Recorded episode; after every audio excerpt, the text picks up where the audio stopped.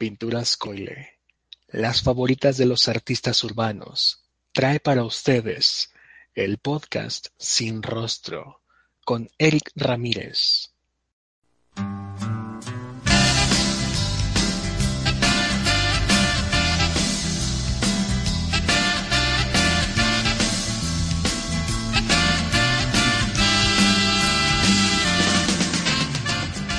Muy buenos días, tardes o noches, en cualquier momento de la vida en el que se encuentren. Y muchísimas gracias por estar escuchando el episodio número 11 del podcast Sin Rostro. Eh, ha sido, hemos tenido muy buena aceptación en, los, en los capítulos anteriores concretamente en el episodio número 9 de Soul. Entonces traje conmigo otra vez como refuerzo al señor Luis García, alias el Sugarman. ¿Cómo estás, hermano? Bienvenido de nuevo, regresaste. sí, mi hermano, te agradezco muchísimo la oportunidad.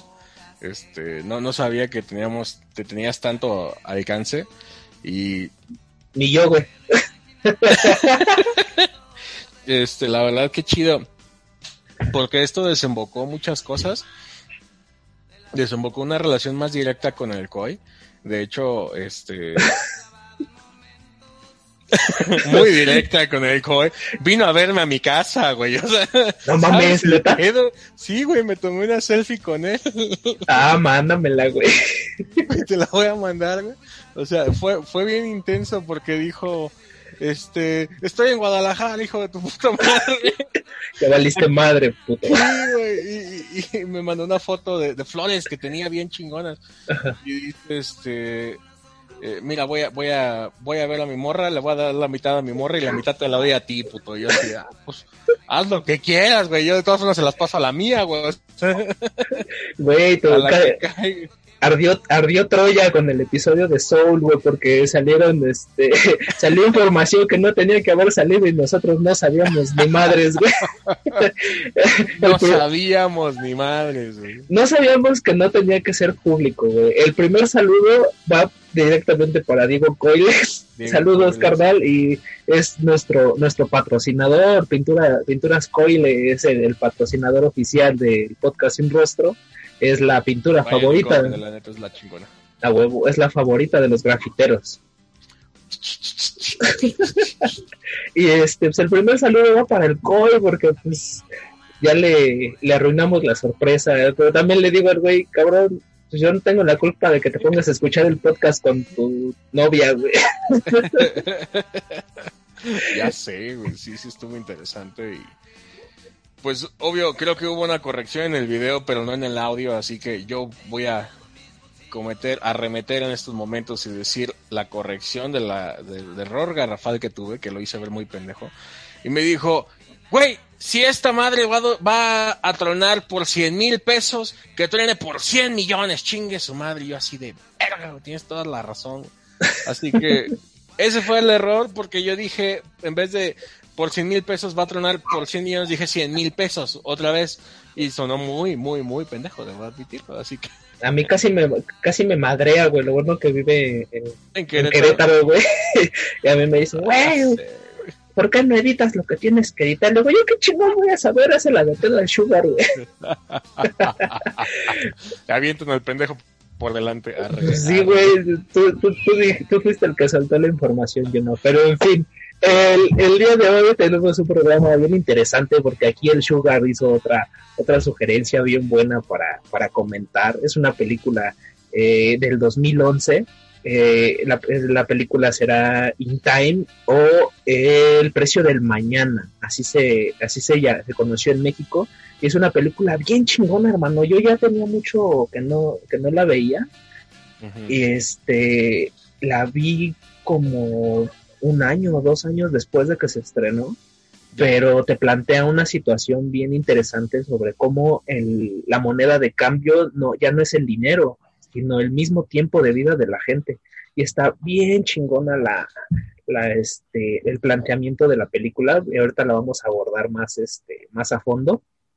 Pero platícanos cómo has estado, carnal, qué ha sido después de esta. Ahorita estamos estamos grabando, estamos en la cuarta dimensión. Esto va a salir dentro de dos o tres semanas, no sabemos cuándo, porque no sé cuándo dure cuánto dura mi computadora porque estuvo a punto de explotar en los días anteriores tratando de renderizar un video de tres horas. ya ves que nos colgamos un chingo, güey. Tuvimos muy buena aceptación, güey, con el capítulo de Soul. Todos me dijeron. Y luego de tres horas y todos nos dijeron, güey, no hay pedo. Bueno, a mí los mensajes que, que yo recibí y te hice llegar algunos, todos nos, dijeron, nos dijeron, güey, no mames, no importa que dure tres horas, estuvo bien chingón, están bien cabrones, este, las morras se volvieron locas con tu voz, güey, si mojaste dos, tres bragas, este, lograste tu cometido a huevo. Este, pero la rompimos, la rompimos con ese episodio y por eso he decidido este, seguir invitando gente, seguir invitándote a ti. El, en el este es el episodio número 11 del podcast en rostro. El episodio número 10 fue con mi carnalito Jesús M. Apolinar, el Gandalf de, de la poesía, es compañero mío. Ajá, así lo bautizaron. Es compañero mío en el, en el programa de Creadores del Universo y tuvimos una plática bien interesante sobre la película Paprika, que es una película de anime. Ah, está preciosa esa película. Es una, una joya, hermano. Busca, busquen el, el, podcast y busquen el video. Los incitamos, los invitamos a que se suscriban al Patreon, patreon.com patreon.com diagonal el podcast sin rostro. Este, y suscríbanse, apoyen el proyecto. Ahí hay, hay dos tiers con los que nos pueden apoyar de 3 y de 5 dólares. Y tienen, este, pues van, eh, van, a tener beneficios exclusivos los que se suscriban al tier de 5 dólares. Van a poder escoger el tema del que se va a hablar. Van a recibir saludos personalizados y muchas sorpresas que tenemos para ustedes. Además de que hay la posibilidad de que sean invitados al podcast en rostro y va a haber como que voy a tratar de, hacer que valga la pena la, suscripción al Patreon porque el, el, programa en audio va a ser este gratuito como siempre. Pero por ejemplo este este video es exclusivo para Patreons y va sin va con una va sin editar o sea van a salir los bloopers nuestras cagadas nuestras conversaciones off the record este, en el, en el audio están, va a ser nada más el programa, pero en el Patreon van a estar nuestras conversaciones que luego nos aventamos una media hora antes de conversación. Muy interesante. Si la computadora nos lo permite, bueno, a mí. Si no nos traen la compu. Sí, pinche computadora vale madre. Ya, por eso suscríbanse al Patreon para que me ayuden a comprar una computadora nueva. Patrocínenos, neta. Mi PC, patrocínanos con una computadora gamer para mi compita, ¿no? Sí, bueno. Ah, las computadoras gamer también chingonas, También joyitas, güey. Unos, unos 50 mil de, de, inversión con unos amigos que tenía otro proyecto que se llamaba GameX. Este, Ah, y voy a tratar de revivir para los Patreons unas cápsulas que tenía de, Proyecto Gamers, que me aventaba unas cápsulas informativas sobre, eh, sobre juegos retros. Voy a ponerles ahí oh. unos, unos videos. Hice, hice creo dos o tres. Hice una sobre Resident Evil 2 y una sobre otro videojuego que no me acuerdo cómo se llama, pero era como de patinadores. Y, y, yo hacía unas capsulitas pequeñitas de dos minutos y con un video del videojuego y dando información. Como una Eras Alejandra Vicencio, güey, la de, ah, la de Cybernet. La de Cybernet, exactamente. No con la hermosa voz de Alexandra Vicencio, sí, pero. como decía, bienvenidos a Cybernet. El día de hoy vamos a ver a cómo Pikachu, una rata ataca a Captain Falcon, cómo salen los güeyes, cómo Nemesis te va a perseguir a través de Resident Evil y tus, cómo tus sueños se van a cumplir con Dead for Alive las moritas que del Dreamcast, ¿no? O sea, sí, güey. que se veían bien chidas, pinches todos poligonales, pero eran morritas que enseñaban calzones, güey, y nosotros nos tronaba el cerebro, güey. Güey, yo veía esos programas de videojuegos y yo no tenía ni consola, güey. pero los veía, güey. O sea, Como desde... Soul es muy real lo que acabas de decir. Exactamente, güey. Pues es que había una.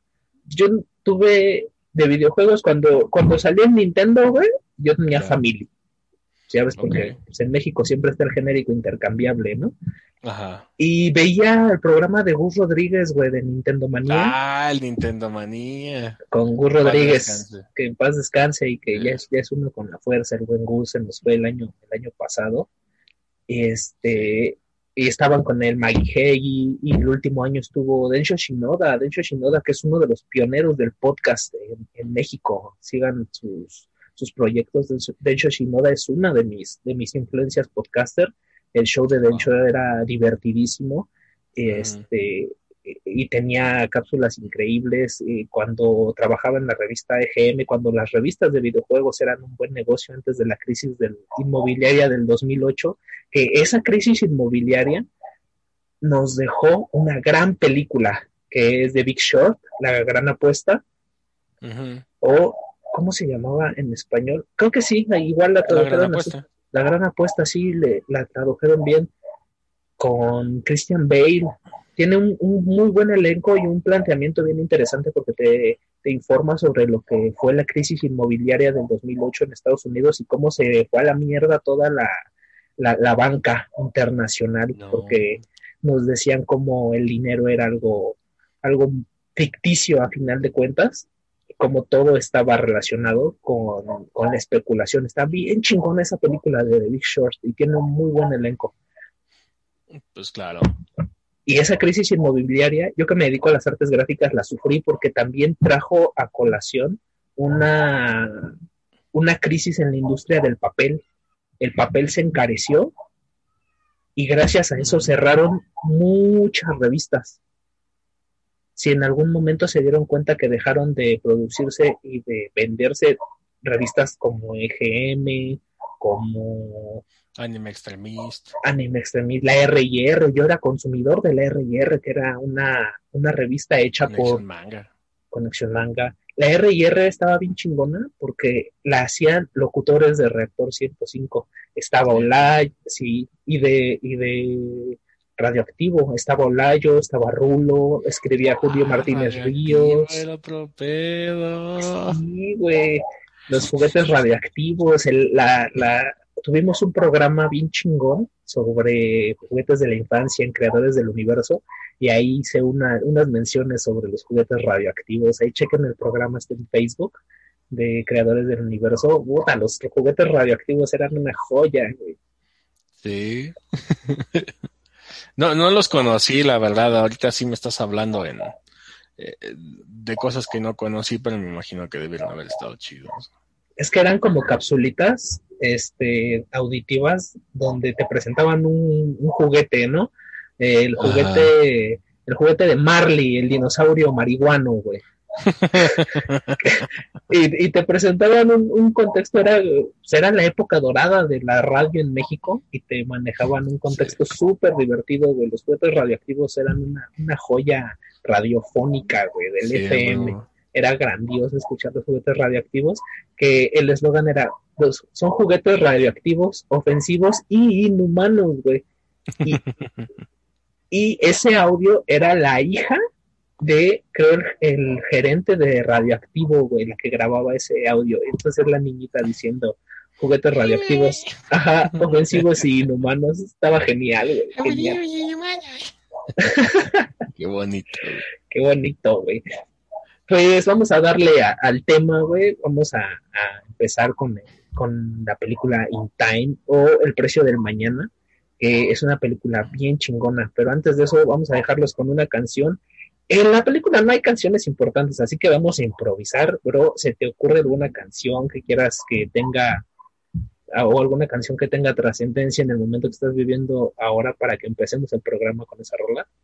Le estoy tomando Uf, una canción que tenga trascendencia en el momento que estoy viviendo ahora.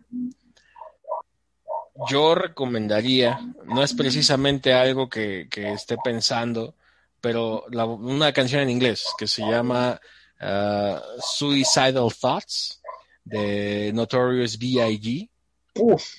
Sí, la verdad, el Biggie Smalls, la verdad es otro pedo. Y el, el, contexto de esta canción es que habla con un vato y dice, güey, qué pedo, es muy temprano, muy noche para estarme, para, para llamarme, ¿sabes qué hora es? Y Biggie empieza a contar toda la historia de su vida, güey, todas las cosas que ha, que ha pasado y habla acerca del cielo y del infierno y al final se suicida. Este, pero te hace tener una introspectiva que en estos momentos es lo que, que he estado teniendo a lo largo de, de, de esta, esta semana, este mes, este año, güey, tan interesante que casualmente cuando fue el 21 del 21 del 21, eh, representaba numerológicamente un nuevo comienzo. Y este nuevo comienzo te deja con en dónde estoy, a dónde voy, qué pedo, güey. Y es prácticamente lo que yo entendía de, de, de entendí de esa canción. Me gustó mucho. Eh, no es algo que les, eh, que no, que, que la gente que escucha este podcast siento que no son ajenos a este tipo de pensamientos y este tipo de intro- introspectivas. Así que yo les recomiendo altamente esta canción. Es por eso que la propongo. Bien, entonces, hermano, pues presenta la rola y vamos a, a darle al tema. Les presentamos la siguiente canción que se llama Suicidal Thoughts de Biggie Small, Notorious B.I.G. Disfrútenla, amigos. What the fuck time is it, man?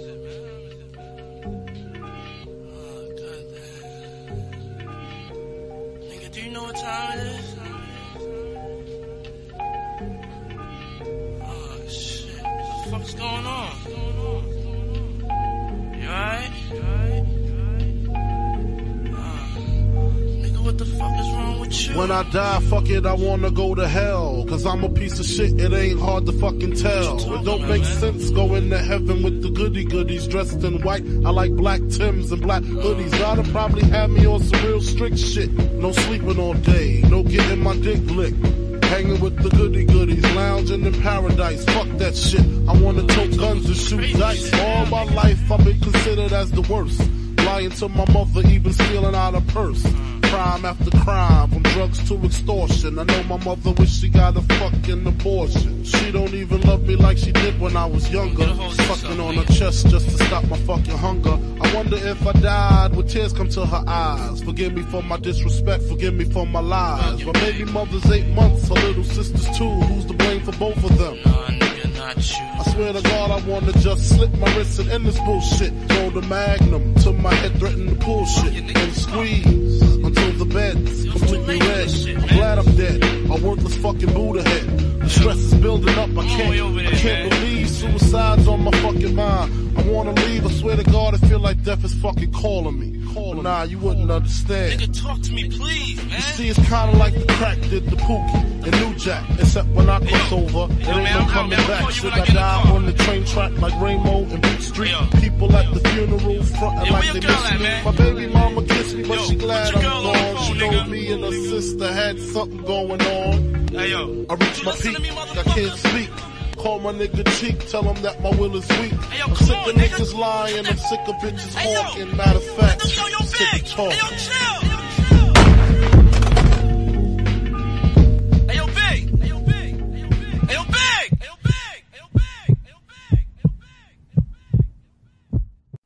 Eso fue, hermano, dífate el nombre de la canción otra vez. Acabamos de escuchar. Suicidal, no. Suicidal Thoughts. Eh, pensamientos suicidas de Biggie Smalls. que, que es un, un pinche rolón de, de Notorious B.I.G.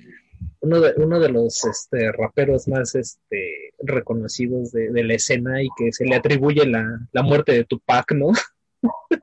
es famoso por supuestamente haber matado a Tupac. Cuenta la leyenda. Cuenta la leyenda que no lo hizo él directamente, o dicen que él no fue directamente, pero pues que lo mandó matar a Tupac, ¿no? Porque era esta, esta guerra encarnecida entre la costa este y la costa oeste de La Estados oeste. Unidos. East Side and West Side. West Side, motherfucker, decía el buen Tupac en paz descanse, güey. Sí, sí, otro, otro poeta de, de- del rap, güey. Y los dos tenían lo suyo, güey. O sea, neta, los dos tenían lo suyo. La neta sí, o sea, yo nunca, sí, sí me gusta el rap, pero no lo consumo tanto como el rock, o sea, yo soy más, más de rock. Más metalero. De rock en general, en inglés, en Ah, español, ok. y sí, sí escucho metal y, todas las, las vertientes del rock. Ya. Pero está bien interesante la, la historia y la, la, la mitología de, de Tupac contra... Me en la rodilla en la verga. Ay, hijo de su puta madre. Me di bien macizo. Los Patreons van a poder ver la cara del Sugarman después de un martillazo. Es de poner jugándole al pendejo, ¿no? Por andar de pinche kinestésico, güey. Sí, acá. vamos a darle vueltas a esta madre. No, güey, madres, pues con la rodilla, güey. Güey, no mames, qué chingón. Si no, si no, si no jalamos más Patreons con esto, güey, no vamos a jalar Patreons con nada, güey. Porque no, no tenemos chichis ni nalgas, güey, para jalar este más Yo tengo público. unos hot cakes, güey. Sí, me consta. Pero no se lo vamos a enseñar a los Patreons, güey. Hay que respetar a, Ah, los, a los. Patreons, por favor, a menos de que Oh. lo pidan. Eso, eso tendrá un Por costo. 10 de- dólares tienen un costo. Tienen mis, tienen mis hot cakes a la lista. Va a, haber, va- va a haber un tier especial, güey, de 10 dólares mensuales con, con fotos del, del Sugar sin, sin camisa, güey. Ya los patrons que, que se suscriban al tier de 10 dólares mensuales, güey, van a recibir fotos de, del Sugar. Esos, Se me está parando, güey. esos hotcakes. Solo pensarlo.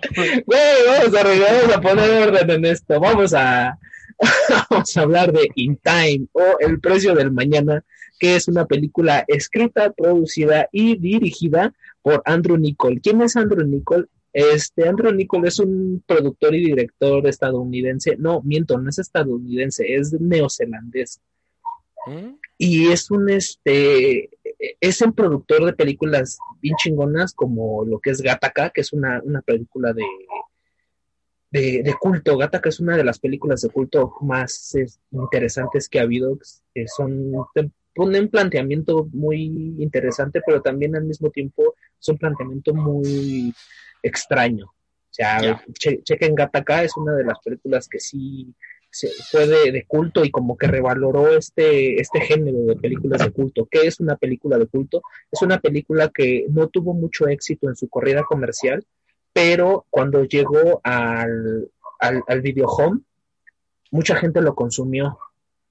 Y eso es lo que le hace una película de culto, porque tiene planteamientos todavía más profundos que una película comercial como un blockbuster. eh, y son las películas que pasan, que rebasan la barrera del tiempo. Por ejemplo, una de las películas de culto más famosas, pues es Pulp Fiction, que tenemos un podcast. El primer podcast de, del podcast sin rostro fue sobre Pulp Fiction. Y es una película del 94 y al día de hoy yo conozco gente, chavitos que tienen 18, 19 años, que les gusta Pulp Fiction. Entonces esa es la valía de una película de culto. También fue director de El Señor de la Guerra con Nicolas Cage. Que Nico- Oh, Peliculón. Exacto, como que Andrew Nichol es un director de películas de culto, porque también esta La he película, visto 15 veces. no mames, Lord of War, el señor de la guerra. Es un señor peliculón. es un peliculón, güey, es un peliculón. Propongo abiertamente hacer un, eh, un, un episodio de esa película. A huevo que sí, lo tenemos que hacer. Es una película que yo vi cuando era muy, muy joven. Creo que yo Sí. era, iba en la secundaria, güey. Creo Y- que tiene 20 años de antigüedad esa película, ¿no? Sí, es de, es de los noventas, de finales de los noventas, principios de los dos miles. Sí. Yo creo que más de finales de los noventas. Ya. Y me encanta el, el póster porque es la cara de, de Nicolas Cage hecha con municiones de diferentes calibres, con balas. Está bien bueno el arte de, de ese póster. Y pues Andrew Nichol es el, director y, guionista también de, de esa película, El Señor de la Guerra. Y también es el guionista, no es director, pero es el guionista de The Truman Show con Jim Carrey. Nada más y nada menos que The Truman Show, que plantea un, un escenario en el que al personaje de Jim Carrey le hacen creer que su, su vida es una vida real, pero él está en un set de televisión, todo está este, preparado para que sea un programa de televisión, pero el personaje de Jim Carrey es el único que cree que es su vida real. Entonces, él está en un set de televisión y saluda a sus vecinos y a toda la gente y va a trabajar, pero está dentro de un set de televisión, todos son actores, su trabajo es falso, todo es falso ahí, hasta que vemos esa, ese choque de, realidad. Está bien interesante la película de The Truman Show y Andrew Nichol es el, el guionista. No dirigió esa, esa película porque él era un novato, de hecho fue de las primeras que escribió y no quisieron apostar por él como director, entonces le dieron la dirección a otra persona, pero es el guion original de Andrew Nichol y él es el que trae, el que nos trae la película In Time, de que es el precio de- del mañana. ¿Tú viste este The Truman Show? ¿Qué te pareció The Truman Show? Ahorita que estamos hablando de ella. Fíjate que, que está muy interesante porque hay situaciones en la vida en las cuales parece que no es cierto lo que te está pasando y hasta piensas que, que te está que te están grabando, güey. O sea, que Exacto. es, no sé si sea el síndrome de, no me acuerdo cómo se llama el síndrome, o el síndrome del impostor, un pedo así, ¿no? Pero eh, tiene que, tiene que ver con el no siento que todo lo que estoy viviendo sea real. Así de, de, de tan absurdo que es. De hecho, um, si nos basamos en cuestiones del Truman Show, hay trabajos que son tan simples que se te hace muy estúpido que sea ese tipo de trabajo tan necesario. Porque son trabajos repetitivos, güey. Son trabajos que, que, que no te imaginas ni por qué está pasando esto, ni por qué está haciendo lo otro. De hecho, Truman en esta cuestión, o sea, lo que yo entiendo de Jim Carrey es que es, él ha elegido sus películas conforme a cómo se siente con, a lo largo de su vida. Y tengo entendido que Jim Carrey estaba haciendo una representación de del salir de la Matrix, del salir de este lugar que es su casa. Cuando él quiere viajar, este pues se supone que todo lo está manipulando para que no pueda él viajar. O sea, imagínate que te generan un trauma de vida que no te puedes acercar al agua, te generan un trauma de vida de que no, te quieren tratar de inculcar un trauma de vida de que no puedes estar este volar porque todos los vuelos trenan. O sea, en primer lugar, ¿por qué construirías una necesidad de volar, no? Pero bueno, o sea, esa, ese tipo de manipulación que actualmente tenemos en la sociedad es algo que, que yo, que yo he notado más seguido. Y me gustaría decirte que lo he notado a través de LSD o psicotrópicos o todo esto, pero la verdad lo he visto en base a repetición, güey. O sea, Sí, güey, de repente te viaja el déjà vu, ¿no? sí, güey. O sea, es así como de, ¿por qué chingados le tengo miedo a un gato en la oscuridad? Ah, porque en la televisión sale de que los gatos son malos. En esta cultura, en esta parte del mundo. Pero los gatos negros, güey, que están en, en, ¿cómo se llama? En otra la- parte del mundo, no sé, en Europa, ah, son de buena suerte, güey. O sea, sí me explico, ¿no? Es el tipo de perspectiva que tiene y es una manipulación, un doctrinamiento como las religiones y esas cosas. Que no nos vamos a meter a detalle esta vez. Voy a, voy a elegir una película chingona, güey, en donde, Ajá. Donde le demos con tubo a la, a la religión, güey. Siempre he querido hacer, hacer eso, pero con ¿Sabes base. cuál quiero? ¿Cuál, cuál, cuál? La de The Origi- Original Lie, la- la- el origen de la mentira. Ok. Este Ricky Gervais es un comediante británico que es un maldito genio, güey. Todo lo que implica en BBC, ese vato es la eminencia que, que está manejando la comedia ya en, en Londres. Es una chingonería de Ricky Gervais. Sí, Ricky Gervais. Y, y luego, me, me encanta su concepto en la vida. El vato es una verga. O sea, ha manejado películas donde él es un hombre, se llama Afterlife, que ahorita está en Netflix, véanla, está muy buena. Este, en Netflix se supone que es un vato que confronta la vida después de la muerte de su esposa y su- siempre ve un video todas las veces y todos los días de, de, de cuando esté muerta, mi amor, recuerda las cosas agradables y la quién sabe qué. Y, la señora se, se rifó, la neta, o sea, ponerle un video de Afterlife. Este, cásate, güey, llórame uno o dos años, pero vuélvete a casar, güey, sigue viviendo y todo este pedo. Pero este vato está tan deprimido que está muy chida la historia y se convierte en una mierda de persona. Es un nihilista completo. Pero a lo que quiero llegar con la otra película, la, la mentira original, güey, se llama eh, The Original Lie o El nacimiento de la mentira.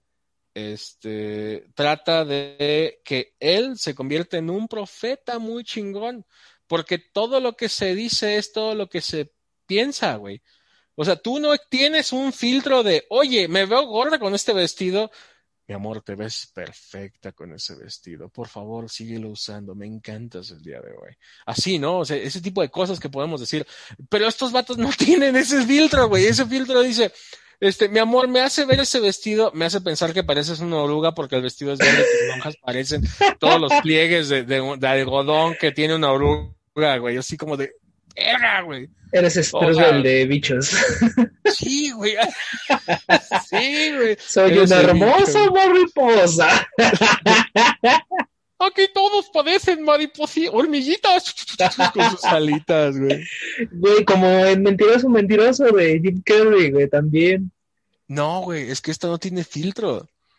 Eso está chingón, güey. A veces te meten muchos problemas, pero hace que se quede contigo la gente que, que vale la pena, güey. Porque si la gente que a la que tú le dices la verdad sincera y no se ofende, güey, o no lo toma mal, al contrario, te dice, güey, háblame con la verdad, la neta. Ya dime a Chile, güey, ¿qué, qué pedo, güey? Sí, güey, y, Ajá. y hasta te lo agradecen, güey. Pero sí, vamos a, vamos a, a ponerlas en la lista, güey, esa- esas películas y vamos a... Yo tengo ganas de... También con, con la película de Spotlight, güey, tengo ganas de tirarle a la... a la religión, güey. güey. Es una muy Bueno, buena.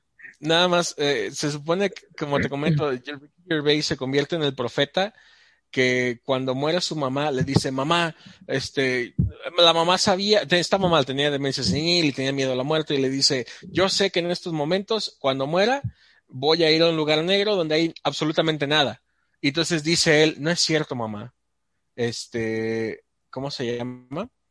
Ah, a donde vas a ir es un lugar mágico y vas a tener mansiones y te va a ir súper bien y van a estar todos tus amigos y todos van a sonreír mutuamente. Y entonces la mamá dice, oh, es lo más hermoso que alguna vez haya escuchado en mi vida. Entonces la mamá muere y el vato empieza a llorar y todo esto y la persona con la cual está saliendo, este, se queda con él y dice, estoy muy allá, más allá de tu liga, ¿no? Tú no estás en mi liga. Y, todo lo que se desenvuelve después de eso, la neta, vale muchísimo la pena. Ahí es cuando empiezan a hacer la religión. Ahí es cuando empezamos a nosotros a crear nuestra propia realidad y es lo que me gustaría tocar. Vamos a ver si podemos invitar a, a Helmut, güey, para que también nos, nos, este, nos dé la perspectiva satanista, Siento güey. que Helmut me va, nos va a cachetear, güey.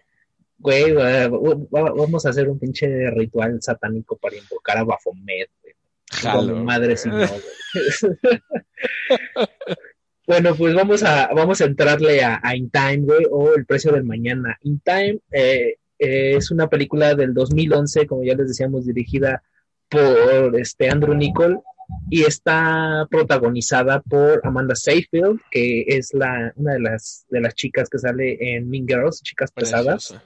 Es hermosa. Y en esta película se ve preciosa, güey. Me encantó cómo se ve Amanda Seyfield en esta, en esta película. Una monita de porcelana. Sí, tal cual, con unos vestidos muy monos, muy, muy. Me encanta cómo se ven las mujeres con, con ese tipo de vestidos, o sea, con minifalda y un vestido, este, como que muy elaborados.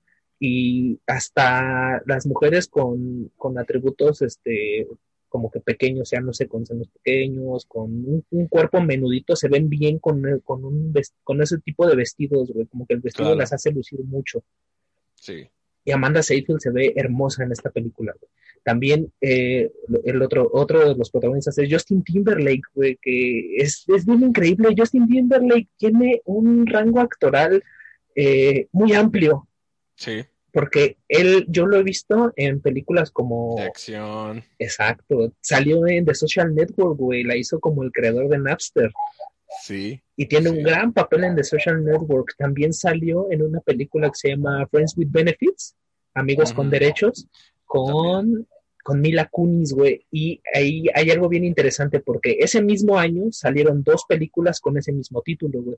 Friends with Benefits. Una es con Justin Timberlake y Mila Kunis, que para mí es la mejor. Y sale incluso ahí también sale Emma Stone al principio de la, de Emma la- Stone al principio. sí, como novia de Justin Timberlake Wow. y es uno de los papeles pequeñitos de Emma Stone en, ese, en esa película. Y la otra película que se llama Friends with Benefits, que salió el mismo año, es con Ashton Kutcher y esta y Natalie Portman. Mira. Y Y estuvo, no, no, no son cualquieras, ¿eh? son actores reconocidos, güey. Sí. Y como que hubo este pues, esta confusión de, ah, chingar, que no ya había salido esta película. Y creo que salieron con semanas o meses de diferencia, güey. pero están, están, inter- están buenas las películas, sí están divertidas, eh, comedias románticas, en que este, los, eh, dos personas, un güey y una mujer, se, se conocen, se hacen amigos y van, empiezan a, a coger. sin compromiso, ¿no? O sea, vamos a Jalo. ser amigos sin, sin bronca, sin una relación afectuosa, pero pues al final de Hollywood, al final de cuentas terminan enamorándose. Y para mí la mejor de estas dos es la de Justin Justin Timberlake, Timberlake. sí, con Mila Kunis, que Mila Kunis es preciosa.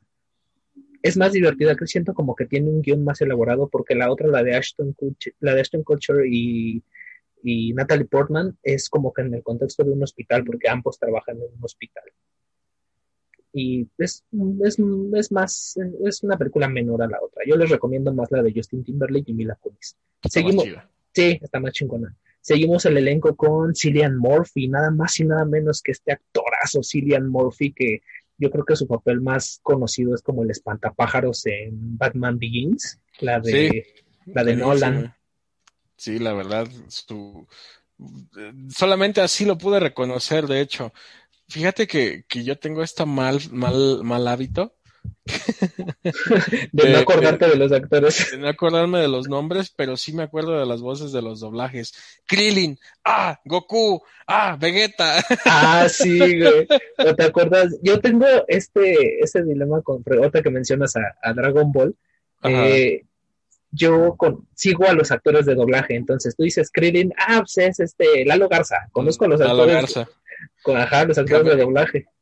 ¿Cómo se llama este? El, Castañeda, Mario Castañeda. Mario Goku. Castañeda es Goku, Eh, René García, Vegeta. exacto. Freezer no me acuerdo, pero sí. No me acuerdo de su nombre, pero sí identifico su voz. Luego, luego, mi hermana, mi hermana también es muy fan de los actores de doblaje y de hecho tiene autógrafos de varios. Eso va Sí. para los Patreons. Ajá. Güey, los Patreons se van a divertir un chingo. Huevo. Entonces, este, yo te- tiendo a, a reconocer a los actores de doblaje y aquí el, el- el papel, bueno, el doblaje de Justin Timberlake lo hace el mismo actor de doblaje que le da la voz a Sasuke Uchiha de Naruto, que no recuerdo cómo se llama, pero luego, luego lo reconocí y dije, este güey, yo- esa voz yo la conozco. Pero este, estábamos hablando de Cillian Murphy, bro. Dices que no lo reconociste precisamente por Batman. Lo reconocí solamente por Batman, honestamente. Sí, él ha tenido, es uno de los mejores actores que conozco. Aparte tiene facciones muy, como que muy concretas, ¿no? Estos pómulos muy gigantescos, la frente pronunciada, unos ojos bien, este, muy expresivos. Y es un gran, gran, gran actor, güey. Me gusta mucho el trabajo de Cillian Murphy. Este, aquí hace el papel de, de Thomas Shelby, que es un, no, miento, hace Thomas Shelby en Peaky Blinders.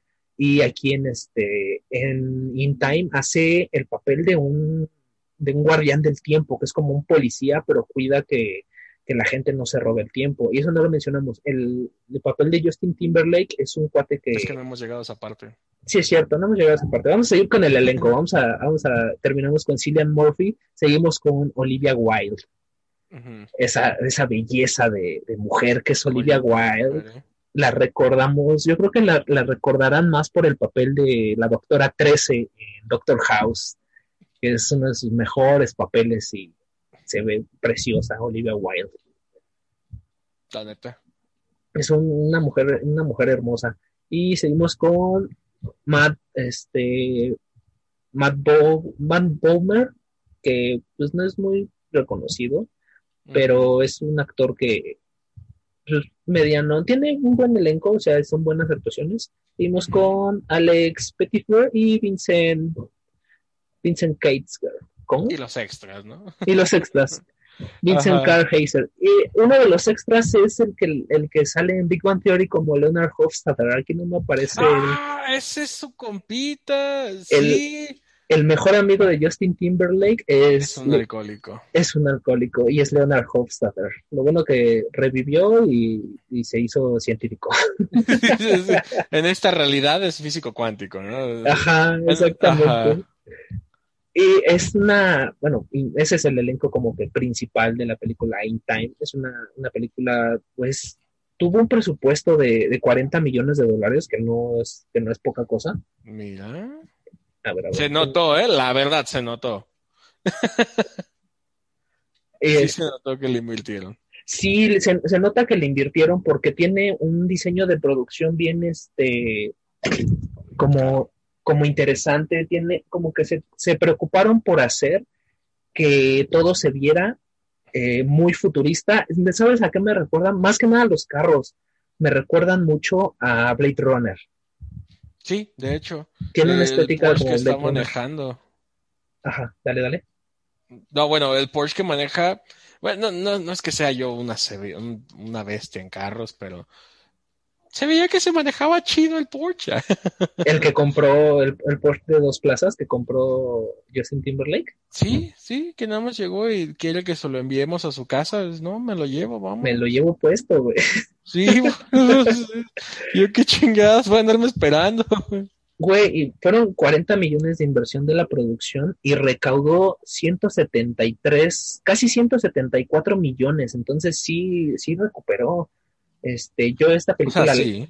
sí, esta película yo la vi ya en, en internet. No me enteré mucho de la corrida comercial que tuvo, pero güey, o sea, 174 millones de dólares con una inversión de 40 millones, pues sí, sí fue rentable, ¿no? Mm, Pues no es como Marvel, ¿no? O sea, tú y yo estamos, me, me imagino que estás acostumbrado a escuchar números más descabellados.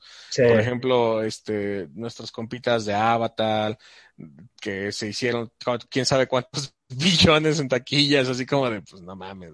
cuando llegan ¿Cómo? al billón de, de dólares es porque ya es una, una producción este, Sí. muy, muy cabrona, güey. Que en su pre- Imagínate. tan- perdón por la interrupción, tan No, solo dale, las películas de Marvel en su primer fin de semana hacen, tienen que hacer 500 millones de dólares, güey.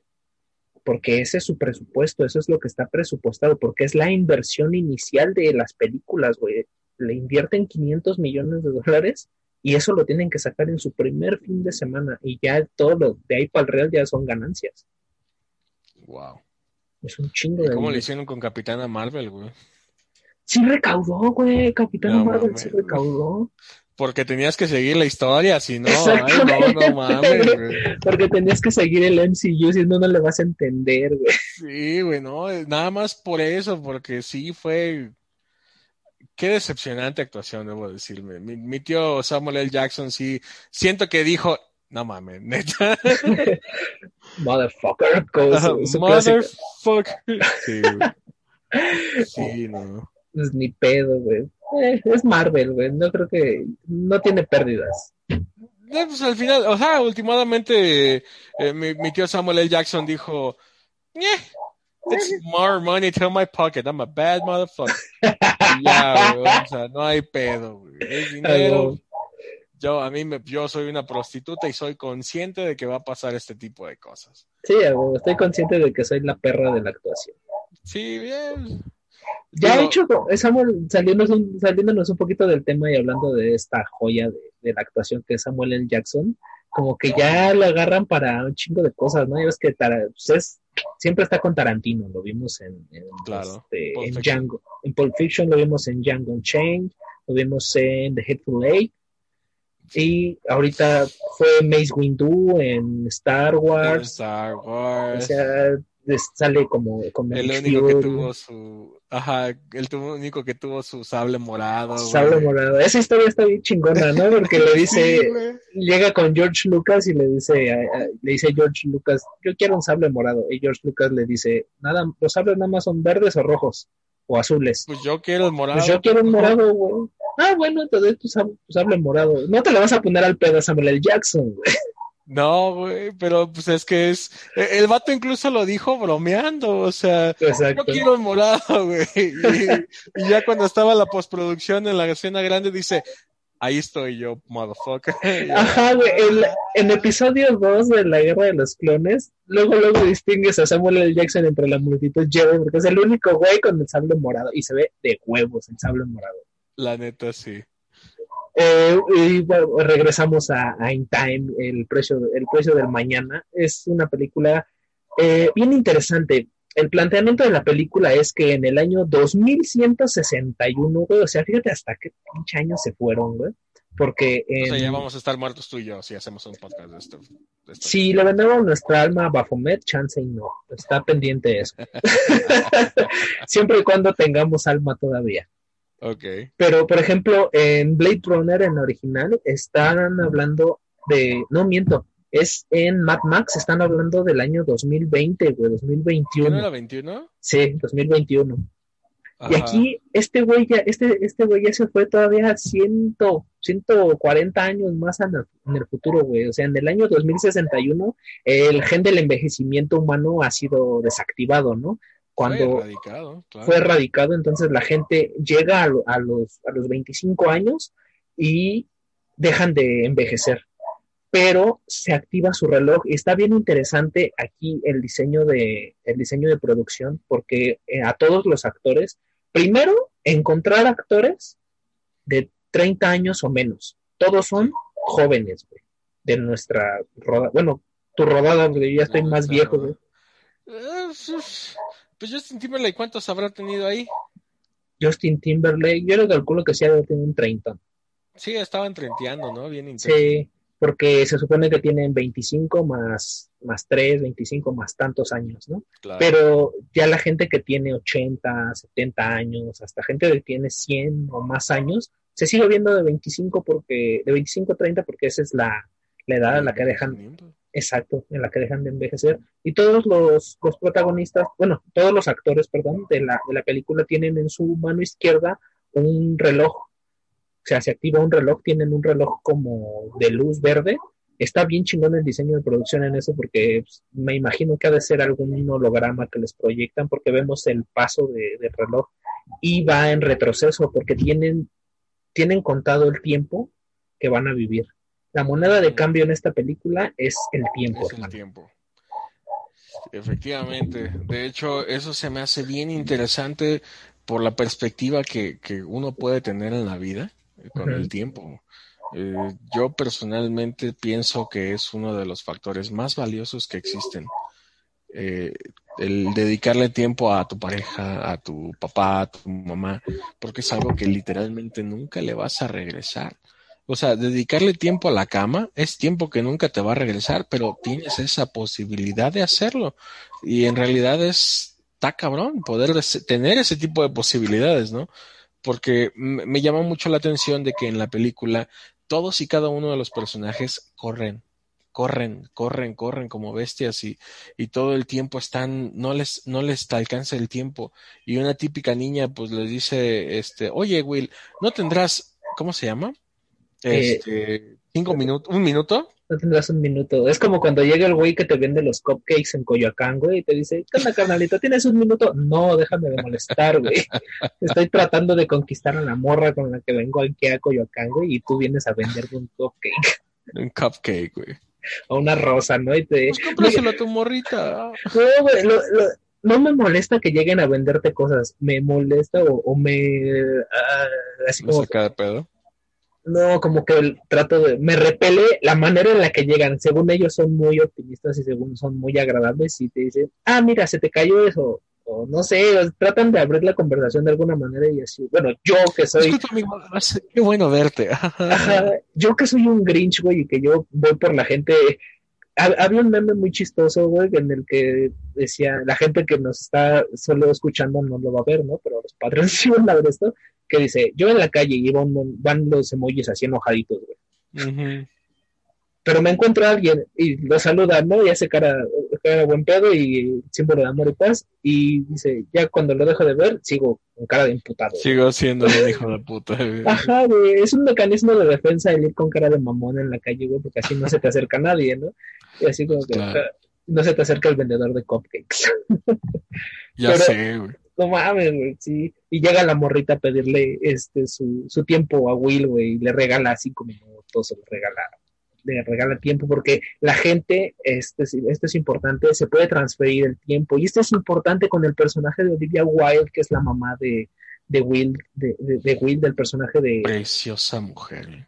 se ve bellísima, pero me saca un poco de pedo, güey, en el momento en el que están como que abrazándose y así, porque los ves, no sé, como que hay una tensión sexual, güey, porque son de la misma edad y tú dices, ¿es su jefa? Los dos se traen ganas bien intenso, ¿verdad? Sí, güey, se nota, ¿lo notaste? Se nota bien cabrón con la cámara, güey. Porque se abrazan, pero no es un abrazo de una mamá, un hijo, güey. O sea, No, güey. no, güey, se nota que esos güeyes, yo creo que en la producción sí decía, chale, está bien chida, pero es mi jefa, ¿no? Como que no supieron transmitirlo.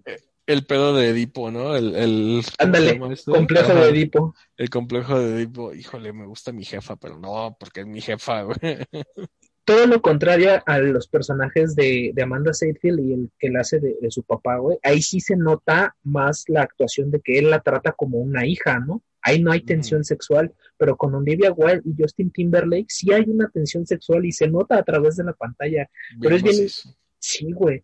Y es bien interesante cómo se transfiere en el tiempo. Tienen el reloj del lado izquierdo y con la mano derecha, este, uniendo las, las muñecas, o sea, para la gente que está en Patreon, están viéndonos, este, juntan las muñecas. Ah, no, miento, la mano con la muñeca, hacen como esto. Estoy agarrando mi- mis muñecas con mis manos. Mientras estoy viendo esto, le hago así, tu, tu, tu, tu, para que me pasen tiempo o para, Ajá. Así. para quitar tiempo.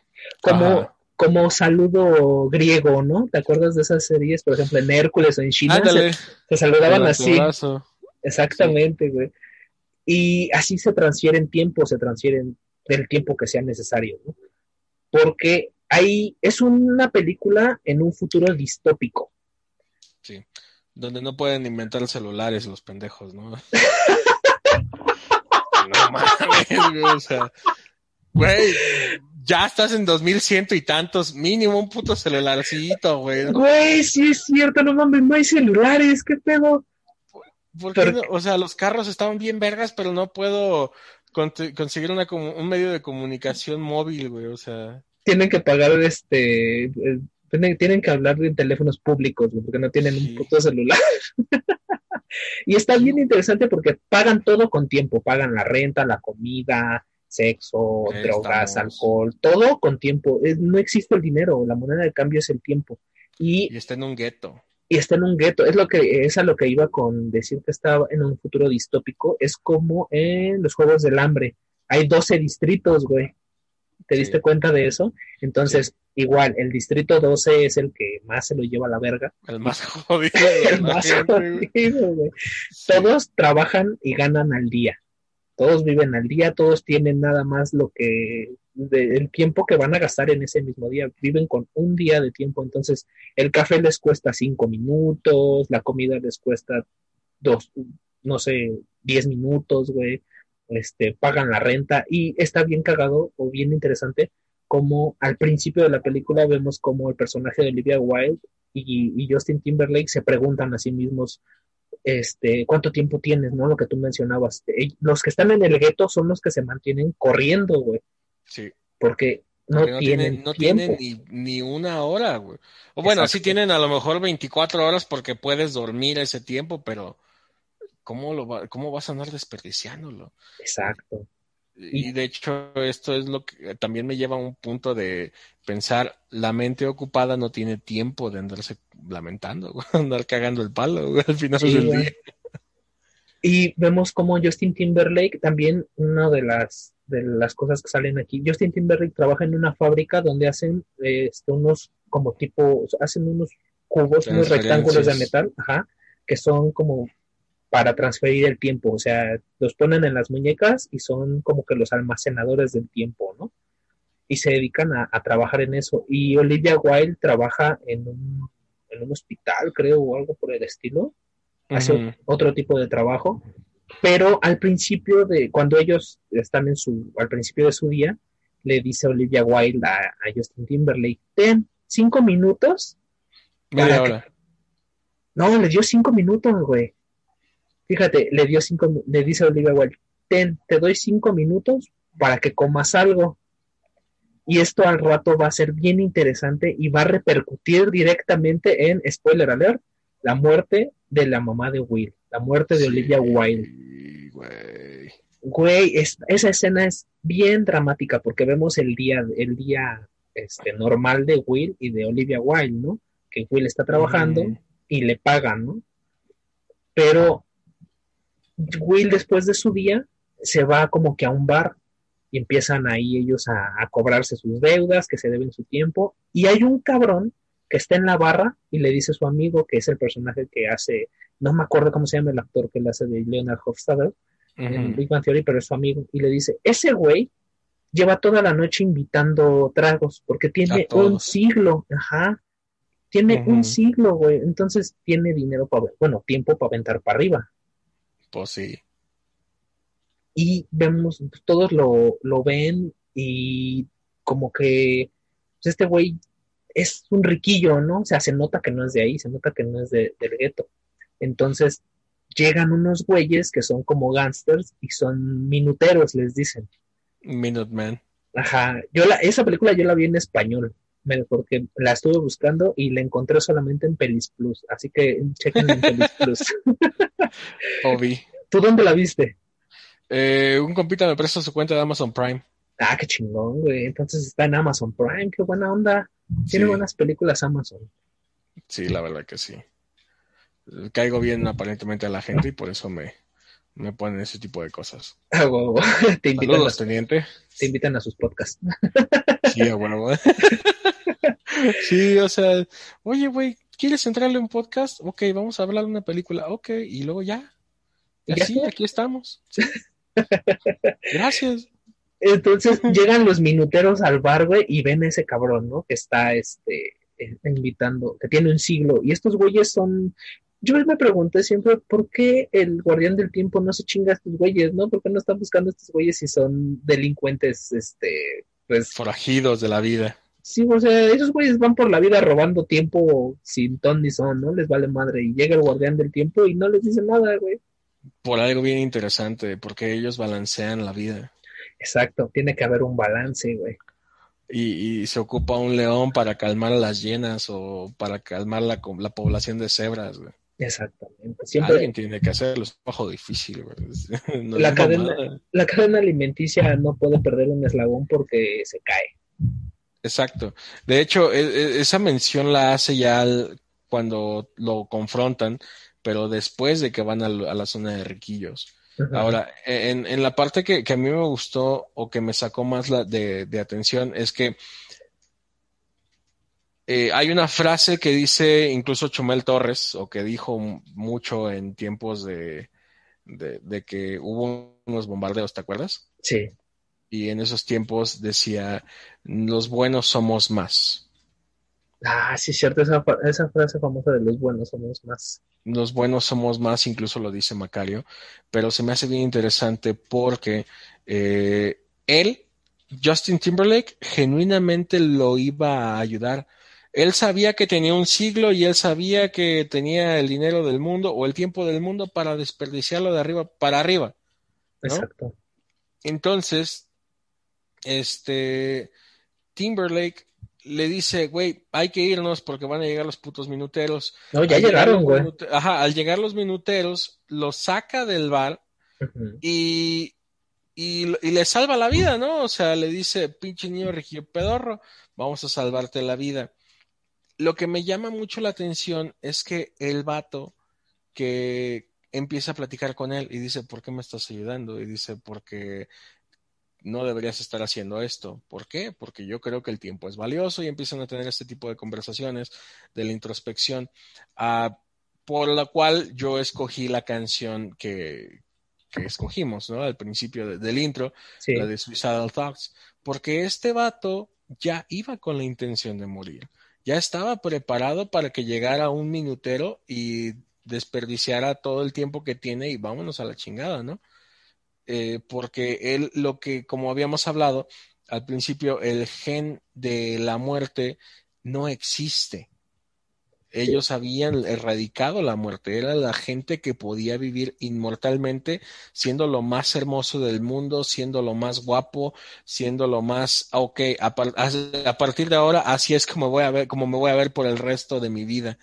Y, y- y todo dependía de cuánto tiempo acumulabas, ¿no? Porque, Sí, porque, esta, la novia lo dice. ajá, porque La- el gen ajá. del, perdón que te interrumpa, es el gen del envejecimiento, porque si mueren, ese es el chiste de estar acumulando tiempo, porque en, Ajá. cua- en cuanto cumplen 25 años, solo tienen un año extra de vida, De Y de ahí- regalo. exacto, y de ahí tienen que ir acumulando todo el tiempo posible, porque si no mueren de un ataque al corazón. Sí. Y, y fulminante, o sea, no se andan con, ay, lo va a asustar. No, ni madres. Ahorita, güey, ya. Tuvo mucha suerte, señor García, Ajá. de que nada más fue un aviso.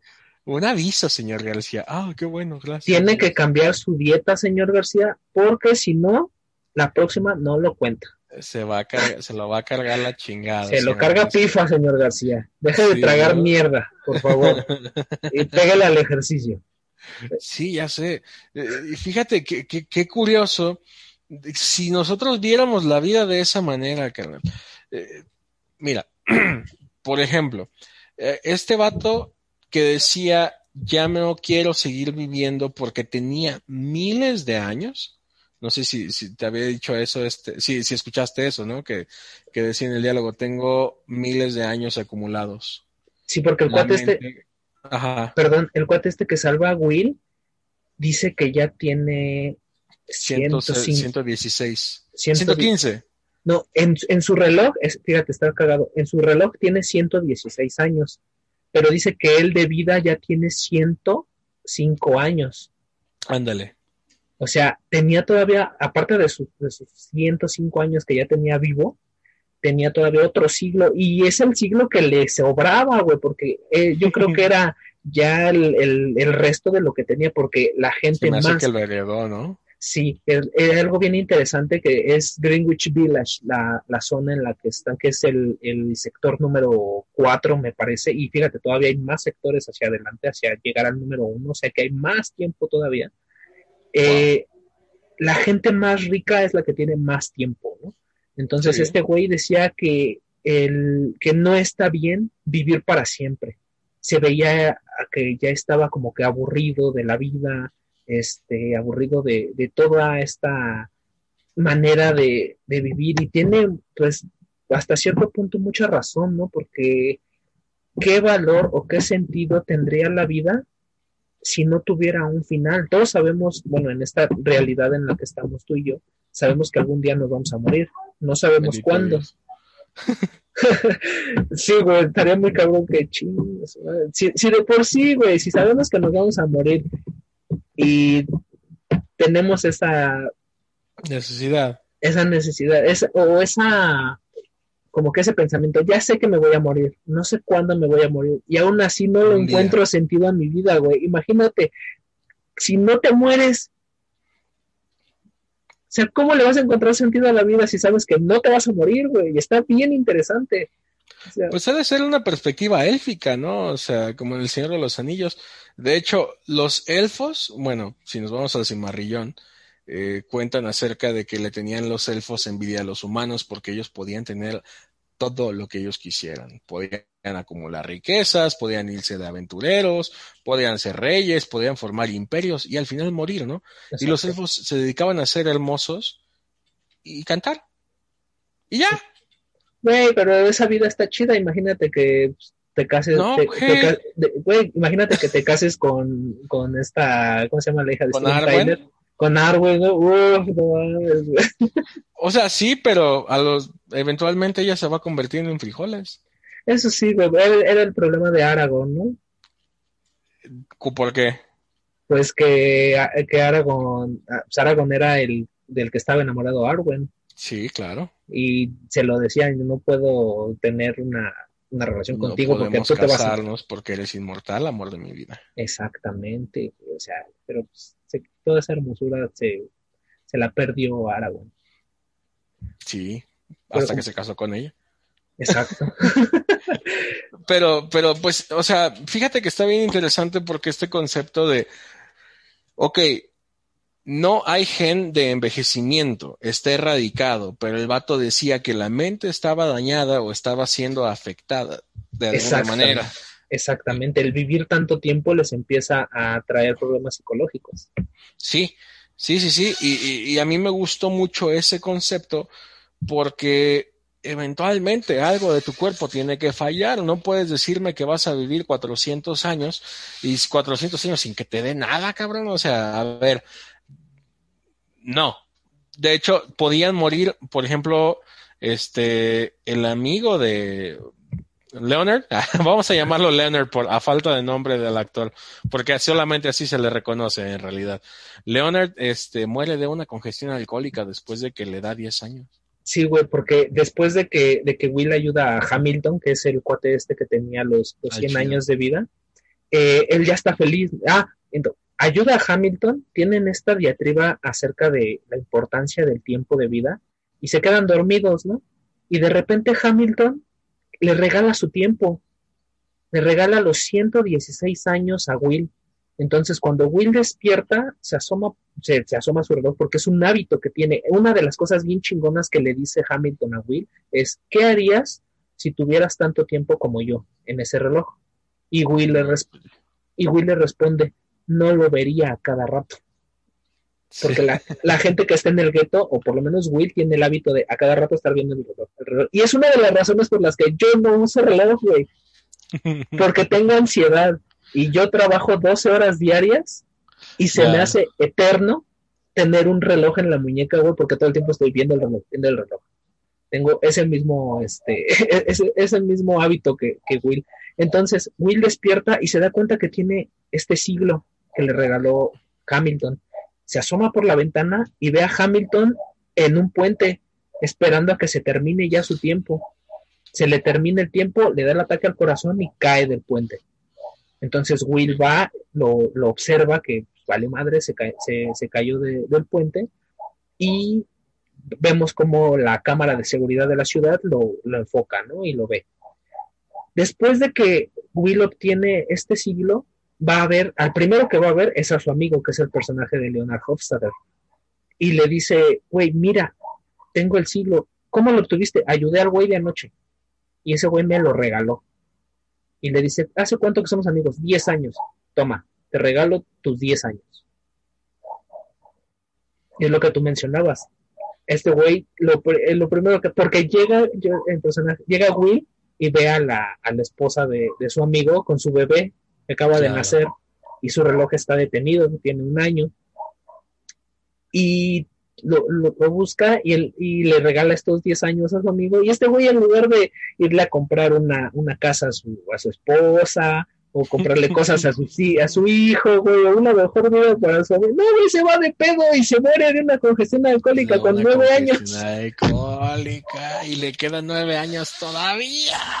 Güey, le dice la- más adelante cuando, cuando Will va a ver a, va a buscarlo, le dice, le dice la esposa del amigo, güey, este güey se murió chupando y con nueve años, pendejos. con ¿qué te nueve años en su reloj, güey. O sea, Sí. desperdició nueve años de tiempo. ¿Qué harías tú si tuvieras, no sé, nueve millones de dólares? Nosotros tenemos la moneda de cambio que es el dinero. Vamos a transferir eso, ¿no? O sea, nueve años vamos a transferirlo a nueve millones de, de- de pesos mexicanos. ¿Qué harías tú con nueve millones de pesos mexicanos, güey? Utilizaría uno para viajar y los otros restantes los utilizaría para hacer los revolventes. Exactamente. Empiezas a pensar cómo generar más dinero para hacer tu vida cómoda. Claro, y es como lo más sencillo. O sea, yo sí me viajaría por todo el puto mundo, güey. O sea, si pudiera güey. millón de dólares. Güey, yo he pensado, eh, ¿a qué le tiras cuando sueñas mexicano? Pero yo creo que todos hemos pensado en qué haríamos si nos ganáramos el melate, güey. Que estábamos hablando de Gus Rodríguez. Eh, Gus Rodríguez es el que inventó el nombre Melate. melate. Y esa anécdota está bien chingona. Busquen en algún video de Gus Rodríguez, pero básicamente dice que antes de que el melate se llamara melate, se, se llamaba Tlepali o algo así, un nombre náhuatl. Porque Mm, los, los encargados de pronósticos le dijeron que tenía que ser un nombre muy mexicano, ¿no? ¿Y qué me- más mexicano que el náhuatl? Y Gus Rodríguez dijo, no, pues, pues, a mí me late que se llame así. Ah, pues me late. Y ahí tenemos el pinche melate, o sea, el genio de Gus Rodríguez, güey. Entonces, sí.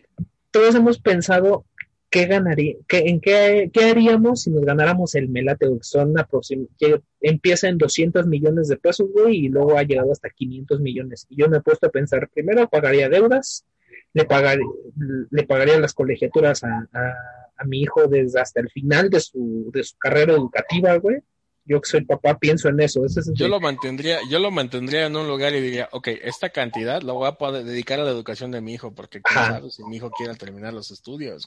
un, ¿cómo se le dice? Un, este, un Un fideicomiso. fondo, un fondo universitario, por así decirlo, ¿no? un fondo universitario. Yo- fíjate, yo he pensado tantas veces que es eso, pagar mis deudas, eh, tener el dinero suficiente para que mi hijo termine una carrera universitaria, ayudarle a mis jefes a pagar sus deudas, güey, comprar una casa, poner un negocio y, como decías tú, el resto hacerlo revolvente. No sé, también por ahí ayudarle a, a, a mi familia más cercana, ¿no? Mi, mi hermana, mis papás, mis sobrinos, como que a mi, a mi círculo más, más cercano. Claro. Pero, pero te pones a pensar en qué haría yo con esta cierta cantidad de dinero. Lo que no hizo el amigo de Will, güey. Ese güey fue, se puso pedo, se murió con nueve años en su reloj. Pues es una cuestión ya más eh, de adicción, el, querer salirte de la realidad, lo cual implica utilizar cualquier sustancia enervante, ¿no? Como te mencionaba, no, no estoy, no soy tan de psicotrópicos, sí soy de, ¿sabes qué? Necesito relajarme, güey.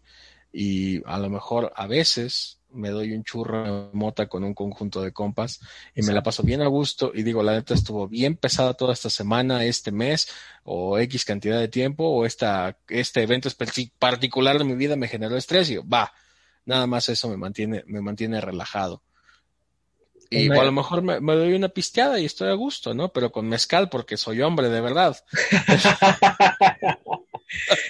Échale graba que te estás echando un hombre. Ah, no sabe a nada, órale.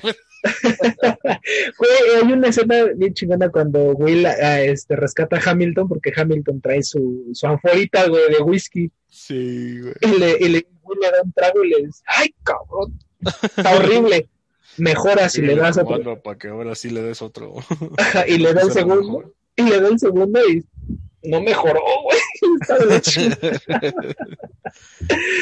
Sí, güey. Entonces, pues aquí Will este, empieza con, pues, a pensar, o ese güey sí lo hizo, ¿no? Cada quien tiene su anestesia, como el amigo. Exacto. Pero Will sí fue un poquito más listo. Pues creo que muy pocos no, no sabríamos aprovechar esa cantidad de dinero, güey. Sí, güey, en este caso tiempo, porque Will lo, lo primero que pensó fue en ayudar a su jefa. Y aquí es algo bien dramático, güey. Esa escena estuvo bien chingona, porque Will va, le compra unas flores, después de darle estos 10 años a su amigo, este, va y le compra unas flores a su jefa. Vemos como, como Olivia, el personaje de Olivia Wilde sale de la chamba y está bien triste, güey, esa, está bien, sí me rompió el corazón, güey, porque ella sale del trabajo y se va a subir al autobús y le dice, son dos horas. Ah, chinga, pues si siempre ha sido una, ya subió. Es algo bien interesante porque esa una de las conclusiones que llega en la película, que todo el El tiempo, gueto. ajá, todo el gueto, y todo el tiempo, valga la redundancia, todo el tiempo el tiempo se vuelve más caro, toda, todo el tiempo la vida se vuelve más cara. Entonces, el día de ayer, el pasaje de autobús costaba una hora. Y el día de hoy ya cuesta dos horas. Entonces la mamá de Will, el personaje de Olivia Wilde, dice, quedaba una hora y media. solo tenía una hora y media, güey. Y este, y le dice, mi hijo pagará el resto cuando lleguemos. No se puede. Culero también en el, en el autobús, ¿no? Sí. Y le dice, son dos horas ah, corriendo hasta Dayton, que es el, el gueto. Pues córrale, señora, porque si no se la va a cargar la chingada, ¿no? Sí.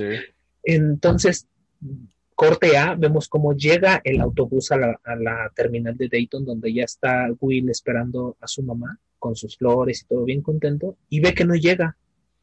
Entonces ahí es muy raro porque todos son bien puntuales porque no tienen tiempo, güey. Así no hay, no hay de que se te fue el autobús de las 5, pues no espera el de las 5.15, no, güey. Aquí si se te va el de las 5, chingaste tu madre, güey. Y Will se da cuenta de que su jefa no llegó, güey. Tira las flores y se echa a correr. Y Olivia Wilde ya viene en chinga corriendo y se la pasa pidiendo ayuda a los carros que pasan, güey. Y a la gente, güey. Güey, la- eh, está bien hecha esta escena, güey. El director eh, es un muy buen director, güey, porque estas escenas las maneja de una manera excelente, güey, porque te transmite el, el dramatismo del personaje.